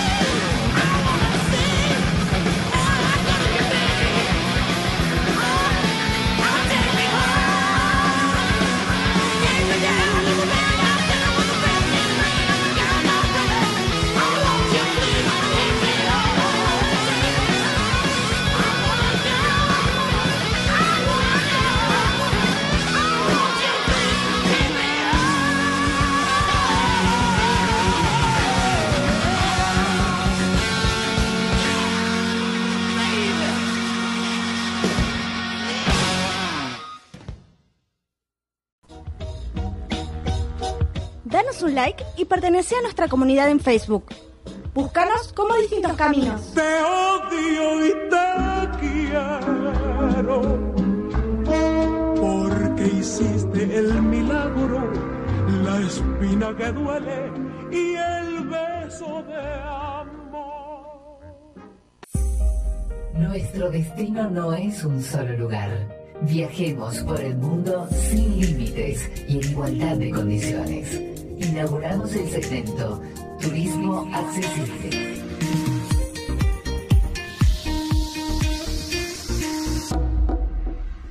En el día de hoy nos acompaña Carolina Masochi, técnica en turismo, embajadora de Accesar y embajadora de DTI, Instituto Ciudades del Futuro y Time to Travel. Buenas tardes Carolina, ¿cómo estás? Hola, buenas tardes Noelia, muy bien, ¿vos?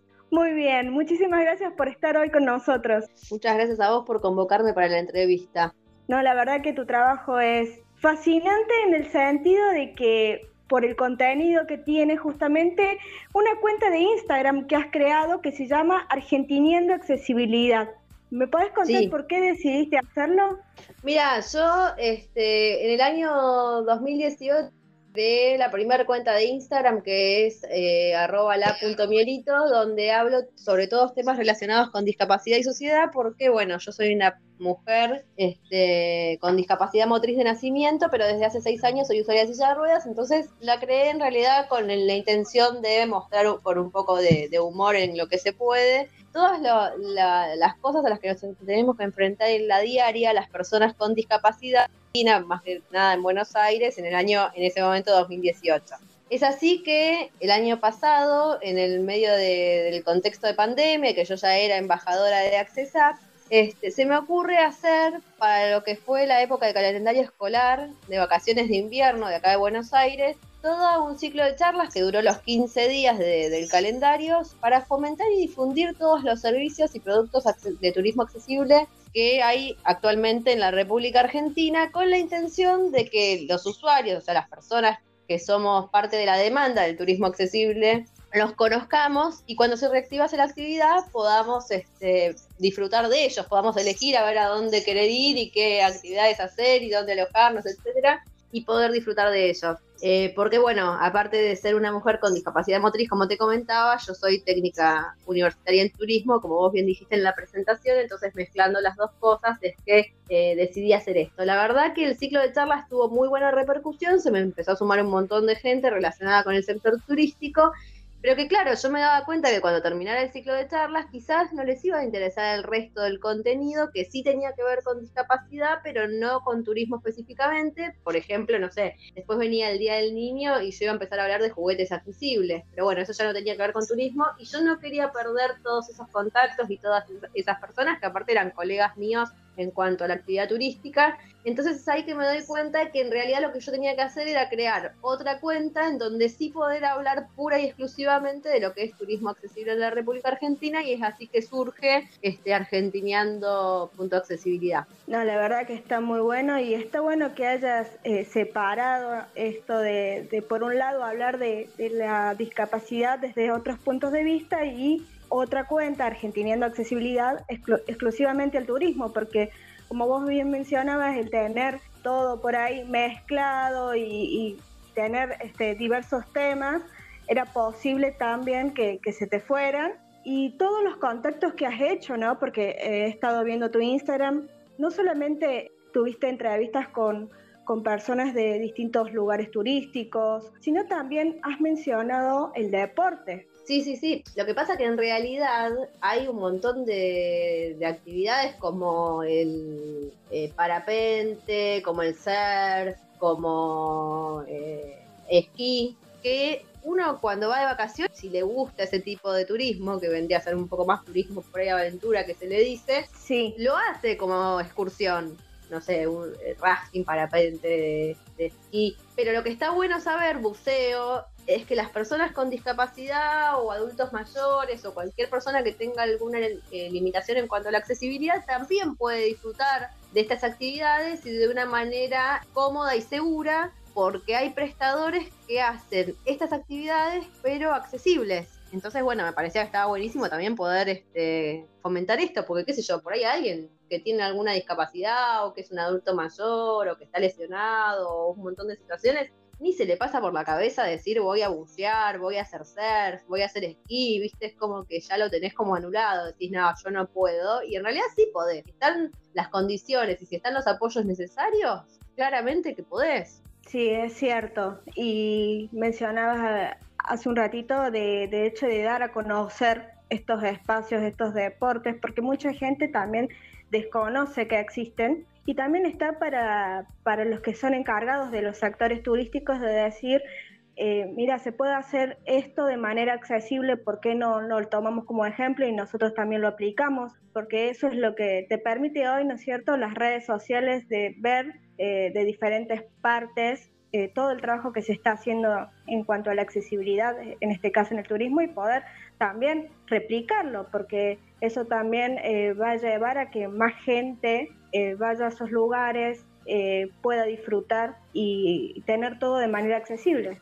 Sí, eso que decís vos del papel que juegan las redes sociales en este contexto, sobre todo de, pandemia, pero con el tema de la globalización y todo, así como muchas veces se las critica a las redes sociales, a la globalización, al Internet, la verdad que si bien utilizadas tienen un papel fundamental, porque yo quizás con gente, ponele de El Bolsón, de Mar del Plata, de, de un montón de lugares que he hablado, de Puerto Pirámides, capaz que ni me conocía, salvo que hubiera ido a algún congreso que se dan generalmente en Capital Federal y que sea de turismo accesible y que estemos todos y nos pongamos a charlar en el coffee break y qué sé yo, pero si no, la realidad es que no te terminás conociendo, ¿viste? Por, por, o que se te dificulta más al menos. Y yo por ahí teniendo una discapacidad motriz, inclusive hay veces que los lugares que eran presenciales, como los congresos, uno entre que el transporte muchas veces es inaccesible, el lugar es inaccesible, qué sé yo, se te, se te complica para estar en la presencialidad. Entonces, muchas veces uno quedaba por fuera de estas cosas y se perdía de, conocer un montón de, colegas, cosa que está buenísima, y de conocer esto, un montón de, cuestiones. Yo cuando empecé a relacionarme de nuevo con lo que es el, turismo, porque por cuestiones de salud y, de vida personal, etcétera, muchos años estuve alejada de la profesión, cuando me volví a reencontrar y empecé a, ver este abanico de, de actividades que había accesibles en cuanto al turismo, dije, ah, bueno, ¿se puede hacer todo esto? Más que más que como profesional del turismo, lo, pensaba como usuaria, ¿no? Y digo, ah, pará, yo podía hacer esto, esto, esto, esto, y no me había enterado, que es lo que decís vos. Bueno, vamos a empezar a difundirlo, está, está genial. Así que sí, sí, que no sea solamente el hecho de ir al hotel, viste, y la típica, y nada más, sino que, se pueden hacer otras cosas. Claro, exactamente, y desde que el punto de, de buscar directamente un destino accesible, desde el lo que mencionábamos siempre, lo que menciono es la cadena de accesibilidad que se tiene que tener, ¿no? del hecho de buscar un destino accesible empieza por la información. Desde el momento en que vos buscas a partir de, por, por tu computadora, por tu celular, la información que uno quiere sobre ese destino, hasta que va hacia el destino y vuelve. Esto ¿A qué me refiero con esto? del hecho de caminar hacia la terminal, hacia el aeropuerto, hacia donde sea que tengas que ir y que esté de manera accesible en las veredas, las calles, eh, los hoteles. Eh, esto siempre, eh. siempre lo me porque es algo primordial para destacar de que tu destino accesible sea desde el, desde el primer paso hasta el último que ves, llegando a tu casa, volviendo a tu casa y que tu experiencia sea excelente. Tu destino accesible tiene que ser desde que, mira, se dice, desde que empezás a planear el viaje, se dice que los viajes se viven tres veces cuando se planean, cuando se hacen y cuando se, se rememoran. Entonces, planteándolo desde ese punto, las aplicaciones y las redes sociales o, las páginas de internet, las páginas web donde vos buscas el, el destino al que querés ir, tienen que ser accesibles.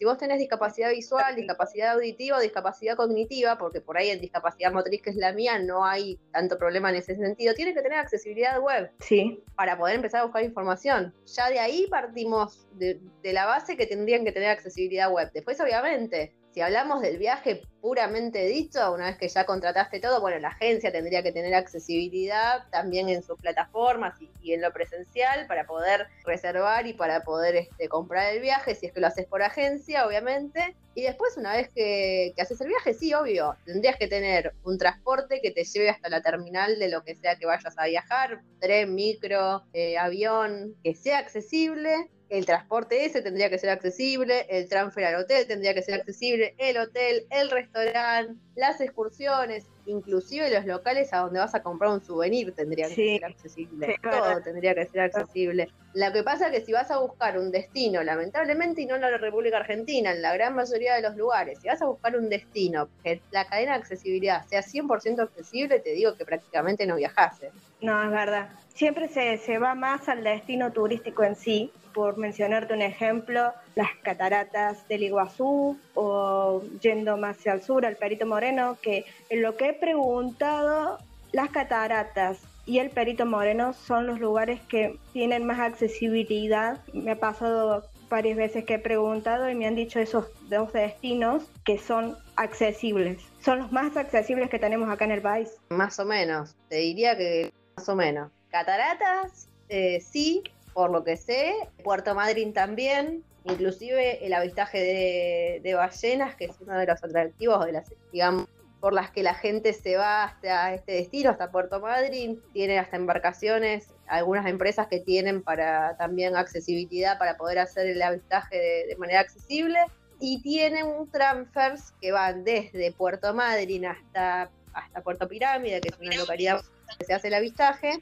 que son accesibles. Entonces ahí tenés como la cadena de accesibilidad completa porque te podés hospedar en Madrid y hacer el avistaje en pirámide sin ningún tipo de problema. Digamos que son los más accesibles. Después, en Calafate yo he trabajado en Calafate y conozco mucha gente de allá, colegas que me han quedado de esa época. Y la realidad es que le falta bastante en cuanto a accesibilidad a la villa turística y si estamos hablando del Parque Nacional propiamente dicho, sí tiene sanitarios accesibles, parte de las pasarelas es accesible, pero no todo el circuito es accesible. Mira vos, así tan este, puntualmente no, no lo sabía, pero sí había preguntado y bueno, me habían dicho estos, estos dos destinos que, que eran accesibles. Y justamente vos en tu cuenta eh, haces referencia a, varios lugares a los que vas y mostras eh, si, si es accesible, si no. ¿Y te ha pasado el hecho de que has viajado más de una vez a un mismo destino y has visto si ha mejorado en cuanto a la accesibilidad o no?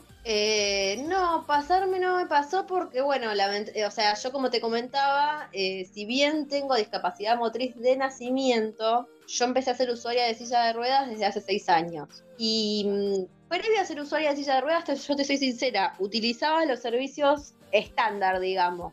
No utilizaba los servicios accesibles. Porque era como que me adaptaba yo al entorno en vez de buscar entornos accesibles que se adapten a mis necesidades. Obviamente al empezar a ser usuaria de silla de ruedas y ya por ejemplo no poder subir escaleras y determinadas cuestiones, ahí ya tuve que empezar a buscar sí o sí servicios accesibles. Pero bueno, en ese momento, por cuestiones de salud, cuestiones eh, laborales, económicas, etcétera, no he viajado tanto desde que soy usuaria de silla de ruedas, con lo cual no te podría, viste, decir en cuanto a experiencia personal. Ahora, por lo que estuve averiguando, yo, por ejemplo, fui a Calafate y Ushuaia en 2017, sí siendo ya usuaria de silla de ruedas, y por lo que estuve charlando con guías que conozco de, de Ushuaia, inclusive una de ellas fue compañera mía de la facultad acá en Morón, eh, sí están haciendo eh, bastantes cosas en cuanto a accesibilidad, con lo cual si voy ahora tendría que tener bastante más accesibilidad de la que tenía en el 2017, por ejemplo. ¿Y crees que se le está dando más visibilidad en la actualidad al, turismo accesible? ¿Se, ¿Se, habla más? Sí, eh, hablarse se habla más. A ver, yo siempre digo lo mismo, yo me recibí en el año 2006 de técnica en turismo. Que si vos te pones a pensar a nivel histórico o, en grandes cantidades de tiempo, no es hace tanto tiempo. Pero la realidad es que en el año 2006, recién en ese año se firmó la Convención sobre los Derechos de las Personas con Discapacidad. Y en el año 2000, y nuestra ley, la Ley Argentina de Turismo Accesible, es del año 2002. O sea que lo que yo estudié en su momento eh, de turismo, de turismo accesible se hablaba poco y nada. Año 2008 y 2010 se crea el programa de directrices de accesibilidad, que es un programa de calidad turística del Sistema Argentino de Calidad Turística, y hay un montón de prestadores eh, a lo largo y ancho del país que han adherido a este programa. O sea que si vos me decís, si hay más accesibilidad hace 10 años que ahora, sí, claramente hay más accesibilidad y claramente se habla más. Y tenemos un, programa que es de que se adhiere voluntariamente, no es de, adhesión este, obligatoria, pero al cual se están adhiriendo cada vez más prestadores. Entonces, sí, obviamente, cada vez se habla más. Mm, quizás no avanza con la rapidez. Por un lado, que a mí me gustaría como usuaria, y por el otro lado, que yo necesito como usuaria, digamos.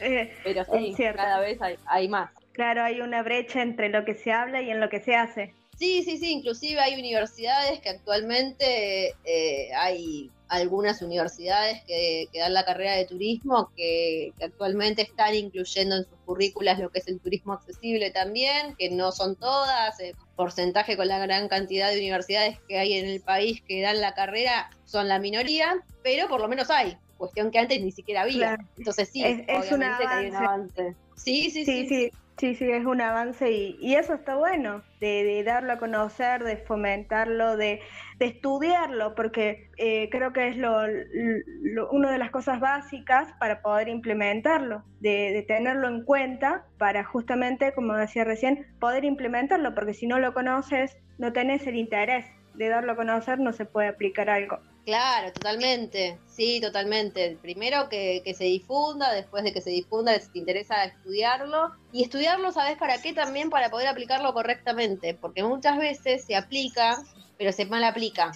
Entonces, también como usuarios que nos dicen, sí, sí, el lugar es accesible. O sea, vos consultás previo a viajar o previo a ir de visita, de excursión, y te dicen, sí, sí, tiene accesibilidad. Bueno, listo, tiene accesibilidad. Y resulta que cuando vos llegaste, no tiene accesibilidad. Porque la rampa está mal hecha, porque es- por ahí tiene un baño accesible, pero no con las. O sea, un baño que supuestamente es accesible, pero no con las dimensiones que tiene que tener, o lo que sea.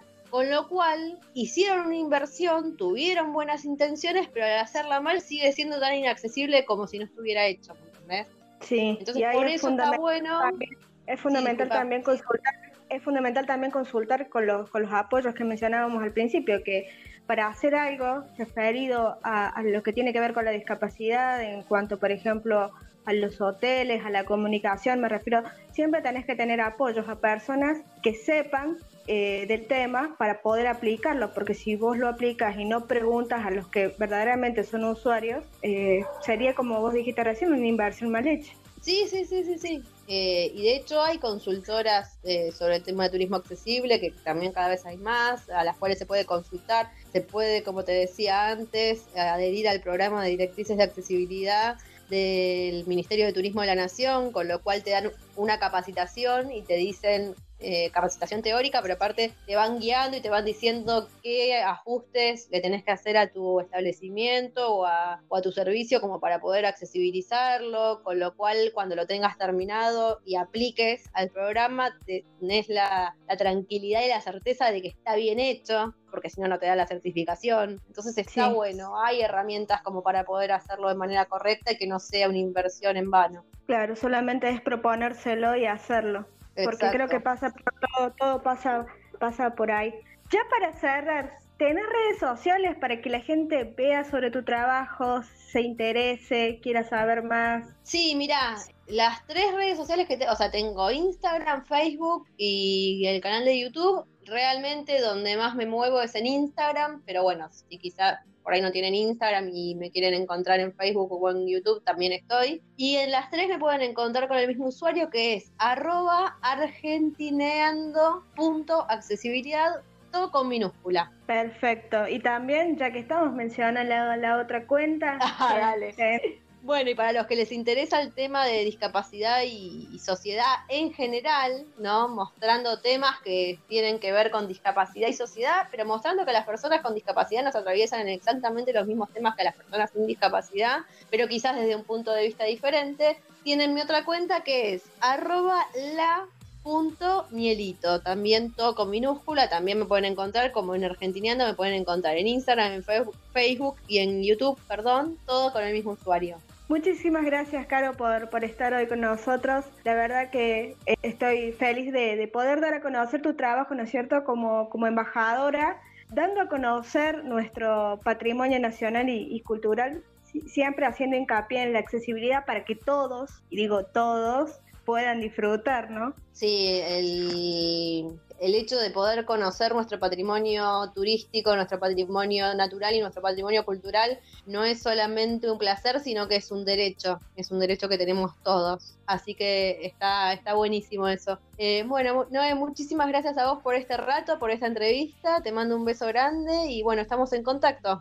Dale, muchísimas gracias. Vamos a ir a la pausa con la banda mexicana Rock D, que fue es la primera banda de rock inclusiva de México que estuvieron con nosotros el año pasado y nos vienen a presentar su nuevo sencillo Invisible, que habla sobre la lucha constante por los derechos de las personas con discapacidad para dejar justamente de ser invisibles. En la misma también participaron artistas de España, Perú y México, así que lo dejamos para que la escuchen, que la disfruten.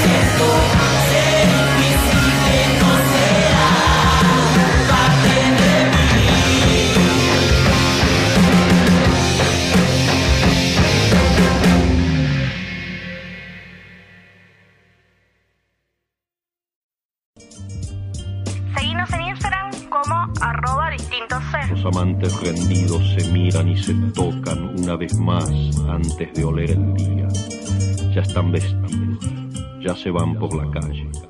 Y es solo entonces, cuando están muertos, cuando están vestidos. Seguimos en Spotify y volví a escuchar la entrevista que tanto te gustó. Búscanos como distintos caminos. Ay, recházame, es que no puedo aceptar tu amor.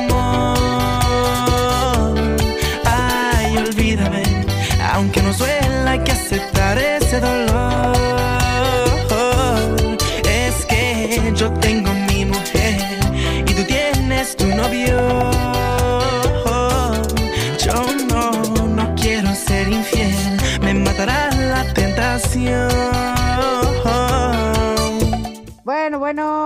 Volviendo de la pausa musical. Ya estamos ya en el último bloque, estamos entrando ya al último bloque, che, como siempre decimos, qué programa que hemos tenido el día de hoy. Yo presumo de todo el equipo de trabajo porque la verdad que es un gusto poder generar tanto contenido, tanta información y la verdad que para mí, como siempre digo, yo presumo obviamente, me empiezo a ensanchar como el pavo real así porque el equipo de trabajo que tengo, la producción que tenemos en este distintos caminos es cada vez mejor, así que que nos vaya viendo la gente de Aptra porque nosotros tenemos que estar en alguna terna algún momentito de esto, así que vayan viendo, ¿no muchachos? Porque acá estamos. Hola, acá estamos. Ah, che, qué manera de hablar pavo de la mía, va. En fin, en estos momentos, ¿no? Porque en los momentos donde tengo que ser seria lo soy. No digo nada, hagan silencio. Pablo ya está poniendo cosas y no me gusta. Bueno, eh, vamos a agradecer, ya, ya nos estamos yendo, pero bueno, hoy no nos vamos a hacer tópico porque nos le hemos dado la lata en todos los bloques, como siempre digo, como nosotros siempre tenemos que hablar, nunca nos falta, así que va.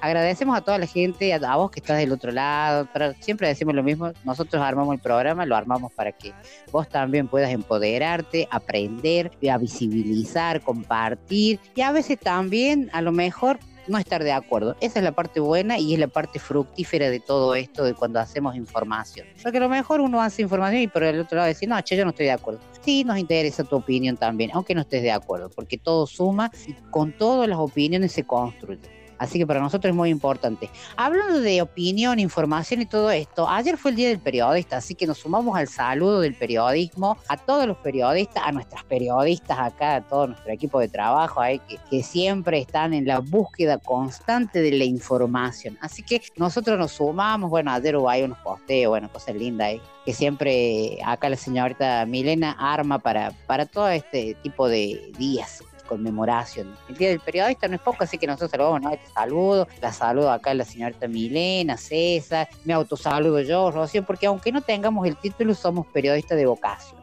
A veces, como siempre digo, eh, hay muy buena gente, hay muy buenos periodistas y hay otra gente que, bueno, que a decir tienen el título no sé qué, qué- para qué estudiar. O sea, y a veces el trabajo que uno hace, por más que lo haga desde lo idóneo, como siempre digo, tiene mucha valoración también, así que nos saludamos, te saludamos y bueno, eh, a seguir laburando, a seguir informando porque la información es una herramienta fundamental para todos los seres humanos, porque si no, viviríamos en un termo, che. ¿Viste? Esas son mis declaraciones.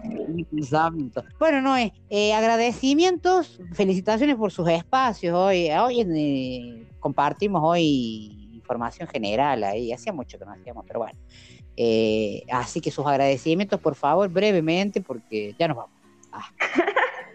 Está bien, brevemente le quiero agradecer a Carolina Masochi de Argentiniendo Accesibilidad, que fue quien estuvo conmigo en el segmento de Turismo Accesible de hoy, eh, por la buena predisposición, por la paciencia, por el tiempo, siempre lo remarco, así que un saludito y muchas gracias por haber compartido este tiempo conmigo.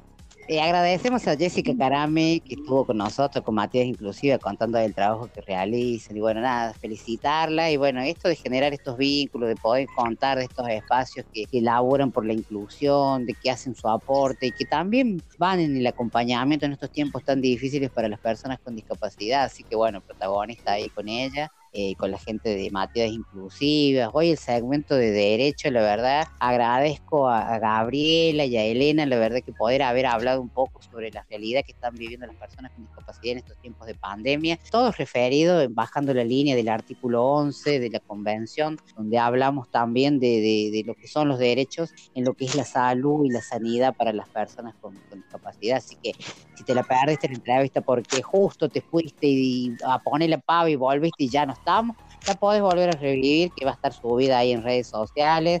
Creo que esa entrevista es la que ya abre YouTube también de nuestra de nuestro canal en la, en la página de programa de radio de distintos caminos en YouTube.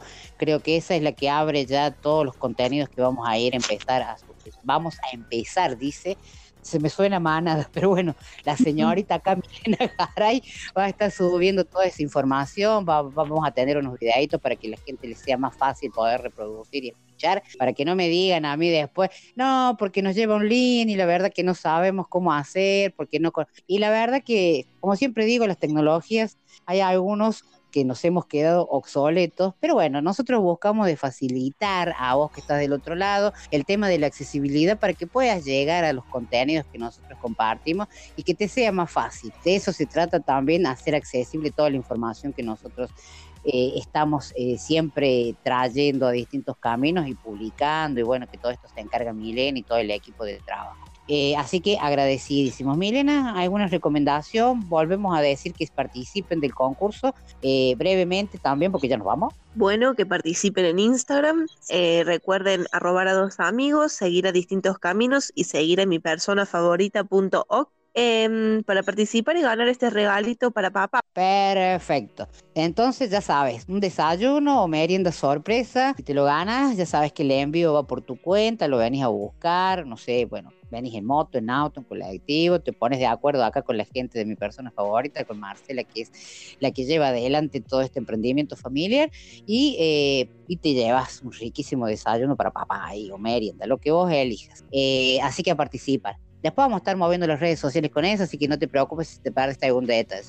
Agradecemos a Rocío, que estuvo con la ruleta, que anda estudiando ahí, que bueno, eh, la tenemos ahí ocupada, la señora se anda quemando las pestañas, así que la saludamos. Agradecemos a Pablo Ticera, que está en controles, ahí puesto el aire, editando, cortando, poniendo, sacando los efectos y demás. Le agradecemos muchísimo por estar, como siempre le decimos, no sé si me queda alguien. Saludamos a todos nuestros oyentes, te agradecemos como siempre por estar, por conectarte cada semana con nosotros con distintos caminos este programa que va uniendo voces por la inclusión. Seguimos laburando para que la discapacidad, vos y la discapacidad se amiguen y puedas saber todo lo que necesitas para poder llevar una vida plena y para hacérsela vivir plenamente a otra persona. Así que bueno, mi nombre es Mariela Sosa, agradecer a todo el equipo de trabajo, Dos Caminos y nos volvemos a encontrar la semana que viene. Nos vamos con buena música para ir bailando y moviendo las caderas, haciendo cachengue, no sé. Pablo a la música. Hasta el, la semana que viene.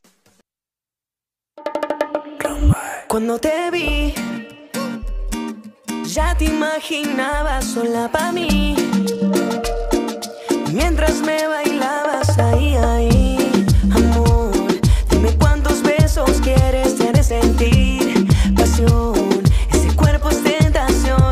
Cuéntame, eh, eh, lo que tú quieres hacer.